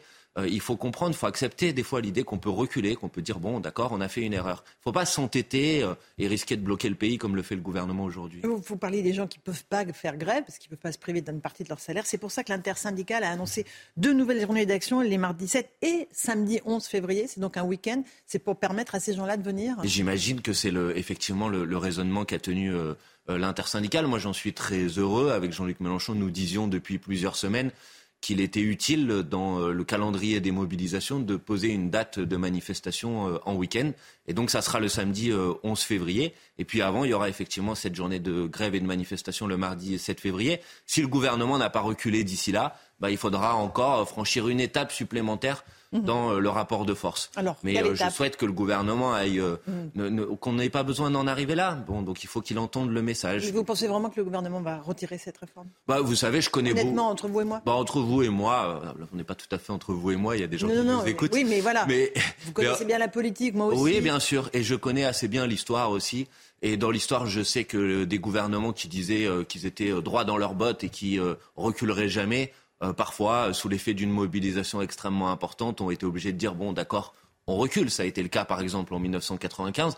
Ça a été le cas, y compris, même si c'était dans un contexte différent, dans la dernière mandature de M. Macron, où sa réforme des retraites par points n'a pas vu le jour. Donc, vous savez, en raison de la pandémie de Covid, mais c'était peut-être une excuse. Euh, non, enfin, ce que vous nous dites? Euh, non, c'est pas ce que je vous dis. Ce que je vous dis, c'est qu'effectivement, il y a eu la pandémie de Covid la dernière fois, mais que s'il n'y avait pas eu une mobilisation dans la rue, s'il n'y avait pas eu un mouvement de grève, peut-être que le texte serait passé avant que la pandémie de, de Covid vienne frapper notre notre pays. Tout ça pour dire aux gens qui nous écoutent, on peut gagner si on se mobilise, si on fait en sorte d'être encore plus nombreux le 7 et le 11 février que ce qu'on a été hier dans la rue, au bout d'un moment, le gouvernement va être obligé d'entendre le message. Et tout ça pacifiquement, évidemment, comme l'immense majorité des cortèges d'hier. C'est comme ça que ça s'est passé. Et il faut comprendre que si on veut être nombreux, euh, il faut que ça se passe bien et que ce qui a le plus de force, ce qui a le plus de puissance, c'est des mobilisations euh, déterminées, bien sûr, massives, radicales dans leurs revendications, mais qui se déroulent dans le calme. C'est ce qui permet aux familles de venir, c'est ce qui permet euh, aux gens dans toute leur diversité d'être présents dans la rue. Et donc, euh, c'est effectivement l'objectif que l'on doit conserver. Et vous dites merci aux services de sécurité des syndicats et aux forces de l'ordre pour le fait que ça se passe bien et qu'il n'y ait pas euh, d'éléments euh, ben violents, en tout cas qui soient très, très vite neutralisés. Ben vous, je voulez remercier les deux je, vous réponds précisément.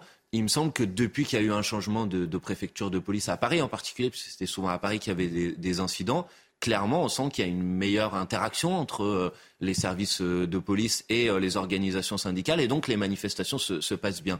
Malheureusement, ce n'était pas le cas euh, précédemment avec l'ancien préfet de police, Monsieur Lallemand, et donc c'est une bonne nouvelle que ça ait changé, effectivement. Donc ce ne sont plus des factieux, les policiers, pour vous Mais ils font leur travail, des à chaque fois que je viens sur ce plateau, vous me posez ah, cette bah question, oui, parce que ça les et à chaque fois, je vous fais la même réponse, Mhm. mais c'est dommage, j'ai l'impression que j'arrive pas à vous convaincre. Mais, mais quand nous avons, mais quand nous avons parlé de factieux, nous avons parlé d'organisations syndicales de policiers qui venaient manifester devant l'Assemblée nationale pour remettre en cause Mais alors euh, la manifester, c'est justice. être factieux? Non, pour venir devant l'Assemblée nationale pour pointer du doigt la justice ou venir devant le siège d'une organisation politique comme l'ont fait certaines organisations syndicales, oui, c'est un comportement factieux. Mais à aucun moment nous avons dit que l'ensemble des forces de l'ordre ou l'ensemble des policiers étaient factieux, bien évidemment. Et donc quand euh, ils font euh, leur travail dans des bonnes conditions, eh ben ne comptez pas sur moi pour les critiquer à ce moment-là. Alors, 68% des Français, vous l'avez dit, sont opposés à la réforme, mais en même temps, il y a pratiquement le même chiffre qui se dit qu'il faut une réforme. Alors, quelle réforme? Parce que c'est ça la question. Qu'est-ce que vous vous proposez? Ah bah oui, il faut une réforme. Qu'est-ce qu'il faut Bien faire évidemment pour que qu'il faut ce système soit pérenne? Eh ben, il faut faire en sorte que ce système soit un système qui euh, soit encore amélioré par rapport à ce qu'il est aujourd'hui. Et pourquoi? C'est pourquoi nous, nous avons une proposition très simple départ euh, de, à la retraite à 60 ans, 40 annuités de, de, de cotisation. Au lieu de 43 Ah, au lieu de 43. Et puis, puisque le gouvernement prétend maintenant, même si euh, c'est une assez lourde escroquerie, hein, il faut le dire quand même, que la retraite minimum pour ceux qui ont une carrière complète, carrière complète doit être à 1200 euros. Nous, nous pensons que la retraite minimum pour ceux qui ont une carrière complète doit être au niveau du SMIC. Euh, et que par contre, le 1200 euros minimum vieillesse doit être au niveau du seuil de pauvreté, c'est-à-dire euh, autour de, de- un petit peu en dessous de, de 1200 euros, pour que tous les retraités de ce pays, il n'y en ait aucun qui vivent sous le seuil de pauvreté. Ça coûte euh, à peu près 26-27 milliards d'euros la retraite à 60 ans avec 40 annuités de, de cotisation. Donc après, la question, forcément, c'est comment on le finance. Et nous, nous pensons que pour le financer, en particulier, il faut élargir l'assiette des revenus qui sont soumis à cotisation retraite et y inclure en particulier les revenus du capital, les dividendes versés aux actionnaires, à peu près 15 milliards d'euros qu'on peut gagner comme ça si on élargit l'assiette des revenus euh, aux dividendes versés aux actionnaires. Vous voyez, il y a des ressources, il suffit juste d'aller les chercher au bon endroit. Mais sur le texte du gouvernement, vous ne gardez vraiment rien. Euh, par exemple, si euh, il revient sur les 44 ans de cotisation pour les carrières longues, s'il revoit les facteurs de pénibilité. Alors, je vais faire une liste. S'il octroie des trimestres aux femmes qui ont eu des enfants et qui Mm. sont lésées par la, la réforme, s'il améliore l'emploi des seniors. Mais Non. le, le Tout ça, vous gardez pas Mais non, mais c'est pas ça. C'est que le sujet aujourd'hui, c'est pas d'aller discuter les, les détails de la réforme. Le sujet, c'est le cœur de la réforme qui génère aujourd'hui de la colère, de la mobilisation et du rejet extrêmement massif dans le pays. Donc moi, je veux bien discuter des autres sujets, mais à partir du moment où on recule sur euh, le report de l'âge de départ à la retraite à 64 ans et à partir du moment où le gouvernement renonce à sa volonté d'allonger encore la durée de cotisation, parce que c'est des mesures qui sont profondément injustes, parce qu'elles vont frapper en particulier celles et ceux qui commencent à travailler le plus tôt, parce qu'elles vont frapper en particulier les femmes. Et vous le savez, Monsieur Riester, le ministre du gouvernement, l'a admis lui-même, et euh, l'étude d'impact qui a été commandée par le gouvernement dit les choses très simplement pour ceux qui nous écoutent. Une femme qui euh, est née dans les années 80 va travailler 8 mois de plus en moyenne, alors qu'un homme né dans les années 80 va, va continuer, va, va travailler 4 mois, supplémentaires en moyenne. Donc c'est une réforme qui va désavantager tout le monde, mais encore plus les femmes, encore plus ceux qui ont commencé à travailler tôt. C'est une réforme qui est profondément injuste, qui est euh, in- in- inutile d'un point de vue économique. Il n'y a pas de nécessité économique aujourd'hui à la mettre en œuvre. Donc il vaut mieux reculer. Quand on s'est trompé, il faut reculer, c'est mieux. Euh, La bataille à l'Assemblée nationale a commencé. Euh, Le texte est étudié en commission en ce moment des affaires sociales. Il y a 7000 amendements qui ont été déposés. Évidemment, vous ne pourrez pas aller au bout, ça se termine ce soir.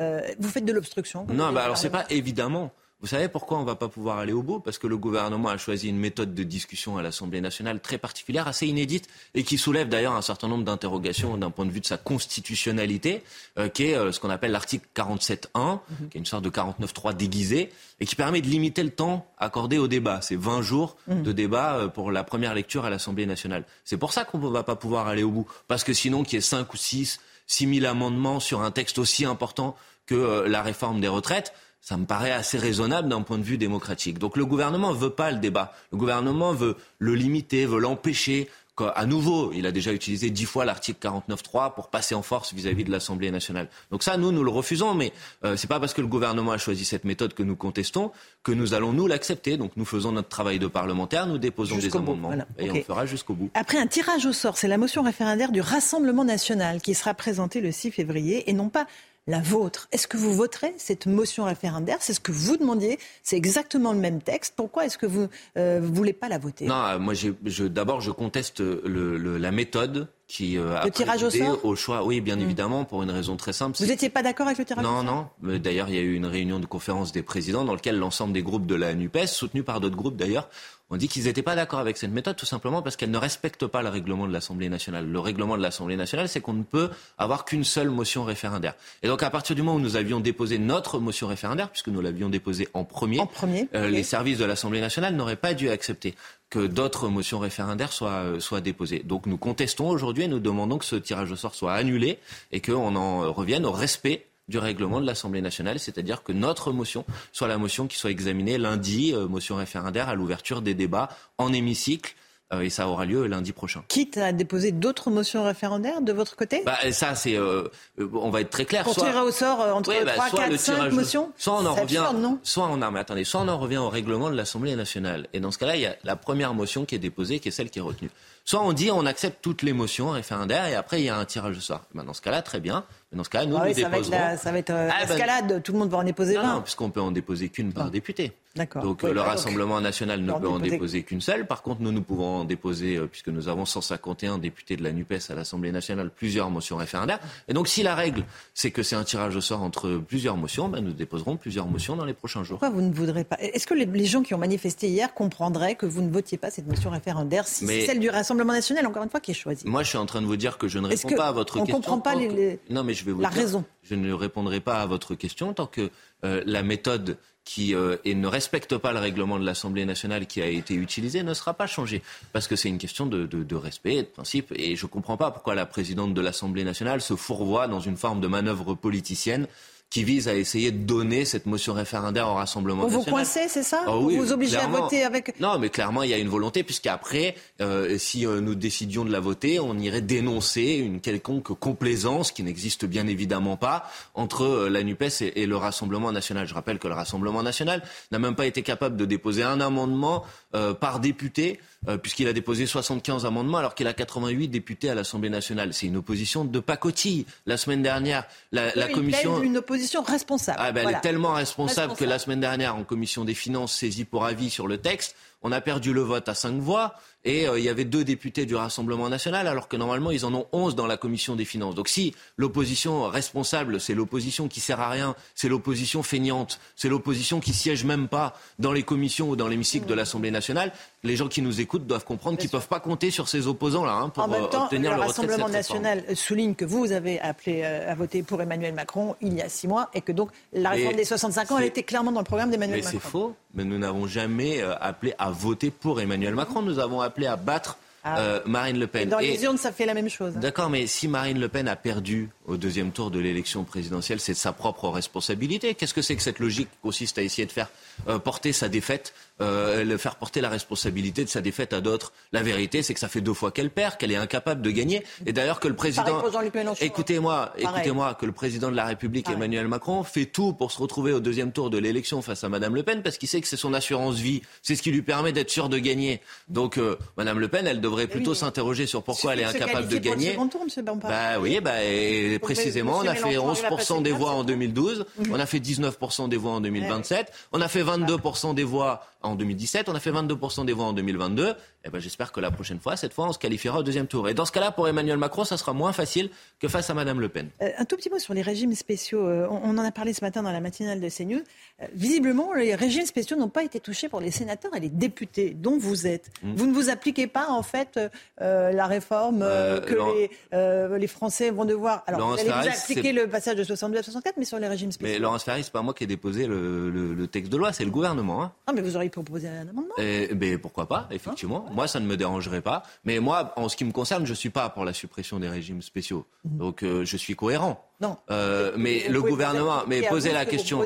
posez la- non, mais moi je ne le propose pas pour les autres. Donc posez la question au gouvernement, puisque lui manifestement il le propose pour les autres. De pourquoi il le propose pas euh, pour euh, les députés, les parlementaires Moi, ça ne me poserait aucune difficulté qu'on discute de ce sujet. Mais moi, je suis opposé à la suppression des régimes spéciaux. Je suis opposé au report de l'âge de départ à la retraite à 64 ans, et je suis opposé à l'allongement de la durée de cotisation. Donc j'ai au moins une cohérence dans mon positionnement. Et vous pensez vraiment que le gouvernement va plier? Oui, je pense qu'il va reculer. Et je dis aux gens, on peut gagner gagner. Donc il faut se mettre en mouvement. Je sais que c'est difficile de faire la grève. Je sais que c'est difficile de venir en manifestation.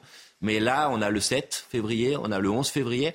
Et la réussite de ces journées, elle dépend de chacun d'entre nous. Donc euh, venez euh, avec euh, un ami, un collègue, quelqu'un de la famille qui n'a pas pu venir les fois d'avant. Parce que si la prochaine fois on est encore plus nombreux que hier, vous allez voir, ils seront obligés de céder. Merci Manuel Bompard. Merci à vous. Ce matin dans la matinale de CNews, à vous Romain Desarmes pour la suite.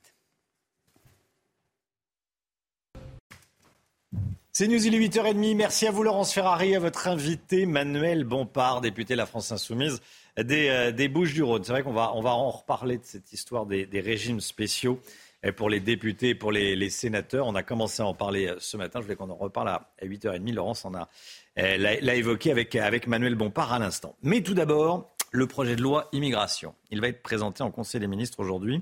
Le texte propose d'allier lutte contre l'immigration illégale et régularisation par le travail, Chana. Hein. Alors concrètement, quelles sont les mesures phares de ce texte? On voit ça avec Valentine Leboeuf. Mesure phare de ce projet de loi, la création d'un titre de séjour pour les travailleurs sans papier dans les métiers en tension. Il sera valide un an et concernera les travailleurs en situation irrégulière déjà présents sur le territoire. Objectif recruter dans les secteurs en pénurie de main-d'œuvre comme la restauration ou le bâtiment. Mesure rejetée par la droite qui dénonce une régularisation massive. Les républicains proposent donc l'instauration de quotas pour limiter les régularisations. Une proposition étudiée par le ministre de l'Intérieur. Le gouvernement souhaite également accélérer les expulsions des étrangers délinquants. Gérald Darmanin a annoncé en décembre la création de 3000 places supplémentaires dans les centres de rétention administrative. Autre mesure, accélérer les procédures d'examen des demandes d'asile et les réduire à six mois contre un an en moyenne actuellement. Le gouvernement souhaite également la délivrance d'une obligation de quitter le territoire français dès le rejet d'une demande d'asile. Enfin, une mesure voulue par le ministre du Travail, permettre aux demandeurs d'asile de travailler dès leur arrivée en France, en attendant la décision de l'Office français de protection des réfugiés et apatrides. Et on est en direct avec Patrick Stefanini, l'un des meilleurs spécialistes des questions d'immigration. Bonjour Patrick Stefanini, merci d'être avec nous ce matin en direct. Eh, vous êtes euh, ancien secrétaire général du ministère de l'immigration. Alors, euh, ce projet de loi, on a besoin que vous nous le décryptiez un petit peu. Eh, c'est dû en même temps. D'un côté, on serre la vis et de l'autre, on fait rentrer plus de monde? Alors, il y a une disposition qui fait consensus, dont vous n'avez pas parlé, qui est l'obligation de maîtriser le français pour obtenir un titre de séjour de longue durée. je pense que tout le monde est d'accord pour dire que c'est une bonne disposition. Il y aura un examen de français avant l'attribution d'une carte de séjour valable plusieurs années. Si je peux me permettre, Patrick Stéphanie, je vous coupe une seconde. Euh, aujourd'hui, il y a une obligation d'assister à des cours, mais pas, il n'y a pas d'obligation de résultat. Hein. Je crois que c'est ça. En hein. effet. en effet. Et donc, c'est actuellement le niveau d'exigence est particulièrement faible. Et la France est le seul pays d'Europe à ne pas exiger une maîtrise de sa langue nationale pour accéder à un titre de séjour de, longue durée. Alors ensuite, il y a des dispositions sur l'asile. Vous savez qu'aujourd'hui, l'asile est devenu une véritable autoroute de contournement de toutes nos règles sur l'immigration. Euh, parce qu'une fois qu'on a réussi à mettre le pied en France et qu'on y dépose une demande d'asile, on a une quasi-assurance de ne pas quitter le territoire national il y a environ 60% des demandeurs d'asile qui sont déboutés. Et sur ces 60% de déboutés, 95% restent en France. Donc l'asile, c'est le meilleur moyen aujourd'hui de, s'installer en France. Alors, le gouvernement propose de réformer la procédure. Il propose, alors qu'actuellement, l'instance suprême, qui est la Cour nationale du droit d'asile, euh, siège à Montreuil, à côté de Paris, le gouvernement propose de la décentraliser, de créer des chambres territoriales, euh, de manière à ce que la procédure soit plus rapide. Et c'est vrai que ça fait des années que tous les gouvernements, toutes tendances politiques confondues, ont souhaité réduire la durée de la procédure d'asile euh, mais en pratique, on n'y arrive pas. C'est ce que j'allais vous dire. Je l'ai entendu des dizaines et des dizaines de fois avec des ministres de l'Intérieur, euh, sous toutes de, de, droite et de gauche, qui disent on va, vous allez voir ce que vous allez voir. Et bon. Même avec Jacques Chirac lui-même, qui en 2002 ou en 2003 ou 2004 avait fixé l'objectif d'une durée de six mois. Pour la durée totale de la procédure, Mmh. OFPRA plus Cour nationale du droit d'asile, on en est très très loin, on est au-dessus d'un an. Oui. Et, et donc, d'où l'idée du gouvernement de, en quelque sorte, de, de remplacer la Cour nationale du droit d'asile par une série de petites cours nationales dispersées sur, euh, tout le, sur tout le territoire. Hmm. Alors, c'est une mesure de procédure qui peut se révéler utile. Euh, je dis simplement qu'on est très loin euh, des propositions qui ont été formulées, par exemple, par les Républicains lors de la dernière élection présidentielle, puisque la principale proposition des Républicains sur l'asile consistait à faire en sorte que l'essentiel des demandes d'asile soit présenté à l'étranger dans nos consulats ou à la limite soit présenté à la frontière lorsque l'étranger arrive à la frontière d'un pays de l'Union européenne. Parce que les républicains considèrent que la preuve a été faite qu'une fois qu'un demandeur d'asile s'est installé sur le territoire et qu'il y voit sa demande examinée, en pratique, ça va être très difficile de l'éloigner. Mais, mais la mesure proposée par le gouvernement est juridiquement faisable, elle est techniquement praticable, il n'y aura pas de problème de constitutionnalité, je pense, avec cette mesure. Donc on, on est loin de la proposition des républicains, mais ce serait quand même un progrès. Ensuite, il y a des dispositions, en effet, sur l'immigration de travail, et il faut appeler un chat un chat. Ces dispositions sont des dispositions de régularisation, puisque le nouveau titre de séjour métier en tension sera réservé à des étrangers qui euh, sont en France depuis trois ans euh, et qui ont travaillé euh, au moins huit mois au cours des deux dernières années. Donc ça veut dire que ce titre de séjour n'est pas ouvert à des étrangers qui viendraient de l'étranger, alors même qu'ils auraient une promesse d'embauche dans un métier en tension. Donc on voit bien que c'est une disposition de régularisation. Euh, du coup, ça suscite en effet la, colère des, des républicains et le en même temps est de nature sur le plan politique à fragiliser ce texte et, et à pousser les sénateurs, les républicains et les députés, les républicains, à manifester leur opposition. Enfin, il y a des dispositions qui sont de nature à faciliter l'éloignement des étrangers euh, qui sont en situation irrégulière. Elles sont de deux natures.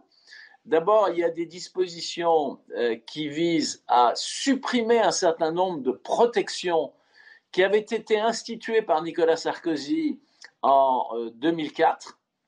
Euh, 2004-2005, euh, qui visait à, c'est ce qu'on a appelé par une formule un peu raccourcie, l'interdiction de la double peine. C'est-à-dire qu'un étranger qui avait été condamné à une peine de prison, on s'interdisait ensuite de l'éloigner du territoire. Donc Gérald Darmanin revient sur l'ensemble de ces dispositions.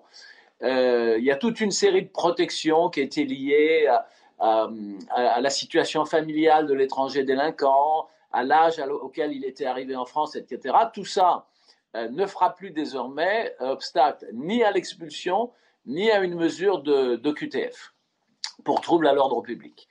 Et enfin, il y a des mesures de simplification du contentieux. Euh, elles sont indispensables parce que notre procédure est d'une abominable complexité. Euh, donc là aussi, c'est utile. Euh, mais vous le voyez bien, et je voudrais terminer sur ce point, là aussi, on, est très loin de, la proposition des républicains qui consistait à faire adopter par référendum euh, le principe des quotas. Principe des quotas qui se serait appliqué à toutes les formes d'immigration, l'immigration estudiantine, l'immigration familiale, euh, euh, etc., etc.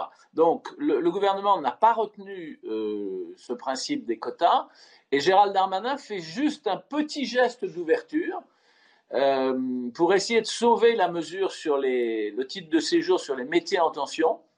Il laisse entendre qu'il n'est pas fermé à ce que euh, le Sénat, par exemple, euh, mettent des quotas, c'est-à-dire disent que le pourcentage des étrangers qui seront régularisés chaque année euh, sera plafonné.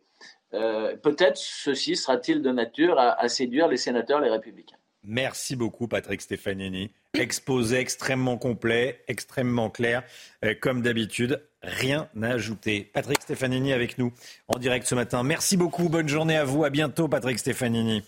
Mobilisation massive contre la réforme des retraites. 2 500 000 manifestants hier selon les syndicats. 1 300 000 selon le gouvernement. Le gouvernement qui justement reste ferme sur les 64 ans, Chana. Hein. oui, face aux grèves à répétition, Gabriel Attal, le ministre des Comptes publics, se met du côté des usagers impactés. Écoutez, c'était hier soir chez nos confrères de TF1. Moi, j'ai vu que les syndicats ont appelé à des nouvelles journées de mobilisation. Mon message, il est clair hein, aux syndicats. Si vous continuez à vous mobiliser, continuez à le faire en respectant les Français qui travaillent, qui se lèvent le matin, parce que à la fin, quand il y a des blocages, c'est toujours eux qui trinquent. Les Français qui vont travailler ou qui prennent un peu de vacances bien méritées. Donc c'est ça, évidemment, la demande. Voilà pour le gouvernement. Benjamin Hamar, porte-parole de la CGT, était euh, en direct à 7 heures. Je l'ai interrogé sur la poursuite du mouvement. Écoutez sa réponse. On, connaît aussi cette, petite musique du droit dans les bottes, hein, c'est pas quelque chose de nouveau. Et on sait aussi qu'un bras de fer, euh, il évolue euh, euh, en fonction des circonstances et, en fonction de la mobilisation. Et il est évident qu'on ne s'interdit rien et que la CGT a toujours dit, notamment dans un certain nombre de, fédérations, que les vacances scolaires ne seraient pas une trêve. Voilà, nouvelle mobilisation les 7 et 11 février les vacances scolaires. Euh, vacances scolaires ou pas vacances scolaires, il y a plus important, la réforme, enfin la lutte contre la réforme des retraites, c'est ce que vient de nous dire Benjamin Amar de la CGT. Et, euh, Gauthier Lebret, je voulais qu'on revienne sur ce point. Mmh. La réforme des retraites prévoit la fin de plusieurs régimes spéciaux. Il y a quand même certains qui gardent leurs avantages, ce sont les députés et les sénateurs. Bah et, et ça coince. C'est désagréable de montrer l'exemple, effectivement, euh, Romain. Alors, avec sa réforme des retraites, euh, le gouvernement va supprimer plusieurs régimes spéciaux. Euh, notamment à la RATP ou à la Banque de France ou dans l'industrie, vous le voyez, du gaz et de l'électricité. Et neuf autres seront au contraire euh, préservés, comme pour les danseurs à l'Opéra de Paris, euh, les comédiens à la Comédie Française, et donc les députés et sénateurs. Il y en a d'ailleurs un qui trouve pas ça normal, c'est le député Charles de Courson. Il l'a dit à ses collègues lors des débats en commission des affaires sociales. Et alors le régime le plus avantageux, c'est celui des sénateurs. Six ans de mandat au Sénat, c'est 2200 euros net de pension par mois contre 685 pour 5 ans de mandat à l'Assemblée. D'ailleurs, depuis 2018, euh, eh bien, les députés sont alignés sur le régime général, contrairement donc aux euh, sénateurs. Alors la semaine dernière, le député LR euh, Pierre-Henri Dumont s'est dit qu'il n'y avait pas, eh bien que c'était pas normal, et donc a déposé un amendement pour supprimer cet avantage aux sénateurs et leur caisse autonome.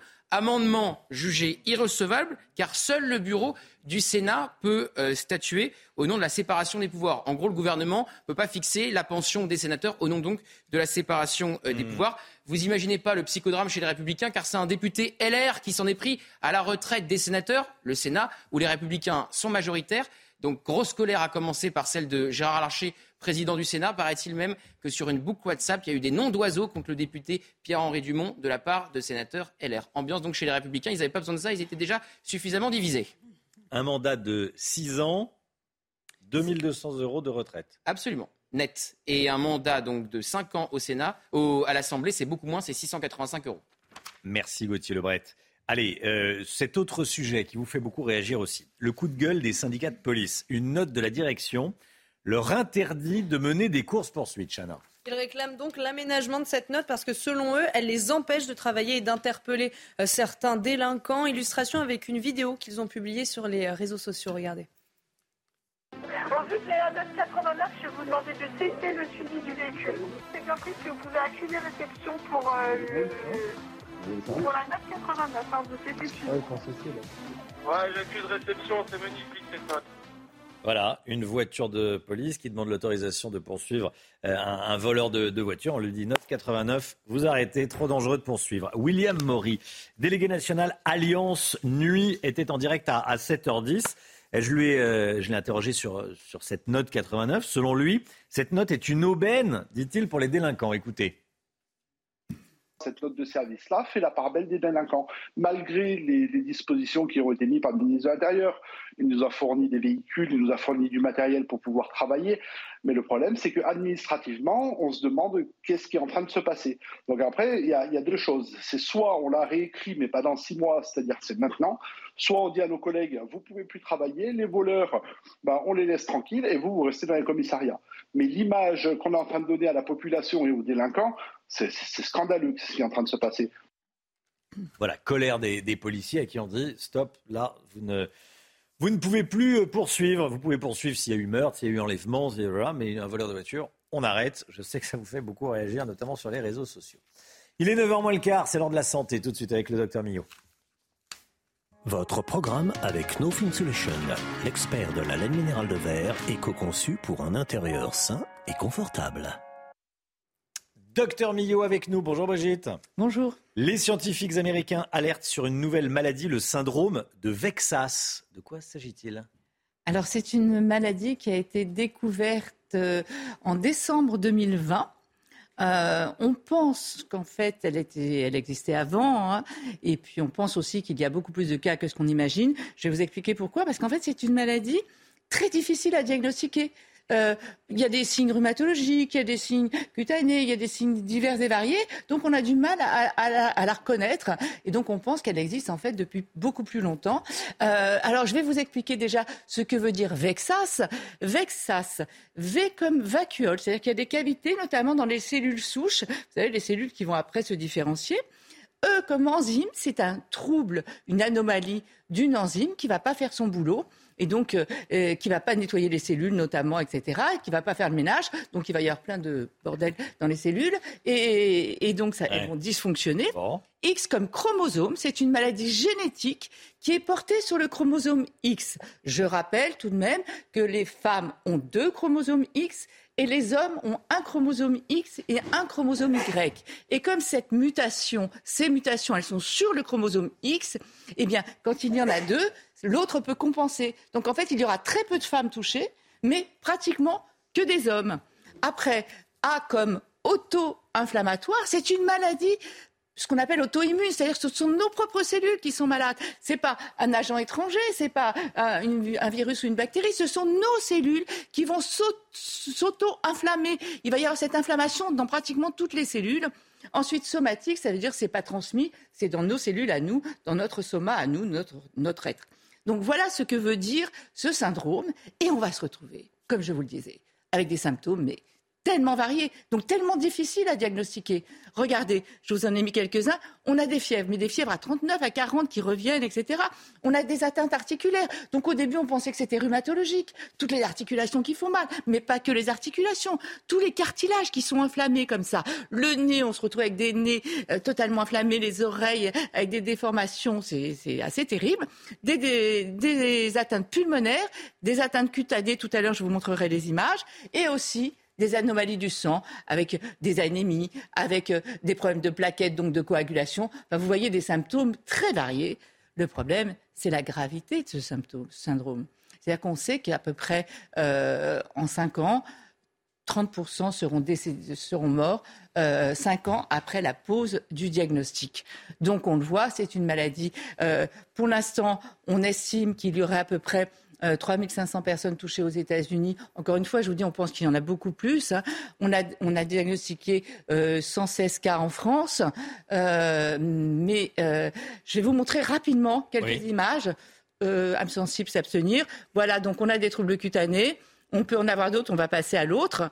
vous voyez, on peut avoir des signes au niveau des oreilles, je vous le disais, le cartilage, des signes cutanés, des signes de toutes les... On voit vraiment des symptômes très variés, donc difficiles de le diagnostiquer. Et là, j'en profite pour rappeler euh, que le 15 février 2001, c'était les premières données du génome.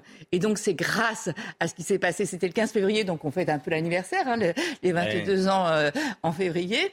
Euh, ce génome qui permet qui a permis le diagnostic. Sinon, on n'aurait jamais su que c'était une maladie génétique. On n'aurait jamais. C'est grâce au, c'est grâce au Téléthon, ça. Euh oh, le Téléthon a tout, tout fait bien évidemment. Hein. Mais ce que je veux dire, c'est que n'oublions pas que c'est grâce au, génome qu'on arrive à mmh. diagnostiquer cette maladie. Mmh. L'idée, ce serait évidemment d'arriver aujourd'hui à trouver un test sanguin qui permettrait de dire tout de suite c'est ça ou c'est pas ça, et surtout d'arriver à trouver un traitement, parce que pour l'instant, on essaye avec un peu de cortisone, ça marche un peu, mais après... Euh, on pose le diagnostic, on sait ce que c'est. Après, on, essaie de traiter avec des corticoïdes, avec des, hmm. des, des anti-jack, des médicaments contre l'inflammation, des greffes aussi, mais l'idée, ce serait évidemment aussi de trouver un traitement. Mais, mais euh, voilà, c'est vrai que... et on pense qu'il existe beaucoup plus de cas que ceux qui sont répertoriés. Donc l'idée, c'est aussi de sensibiliser les gens à tout ça et évidemment d'arriver à poser un diagnostic le plus facilement possible. Merci Brigitte.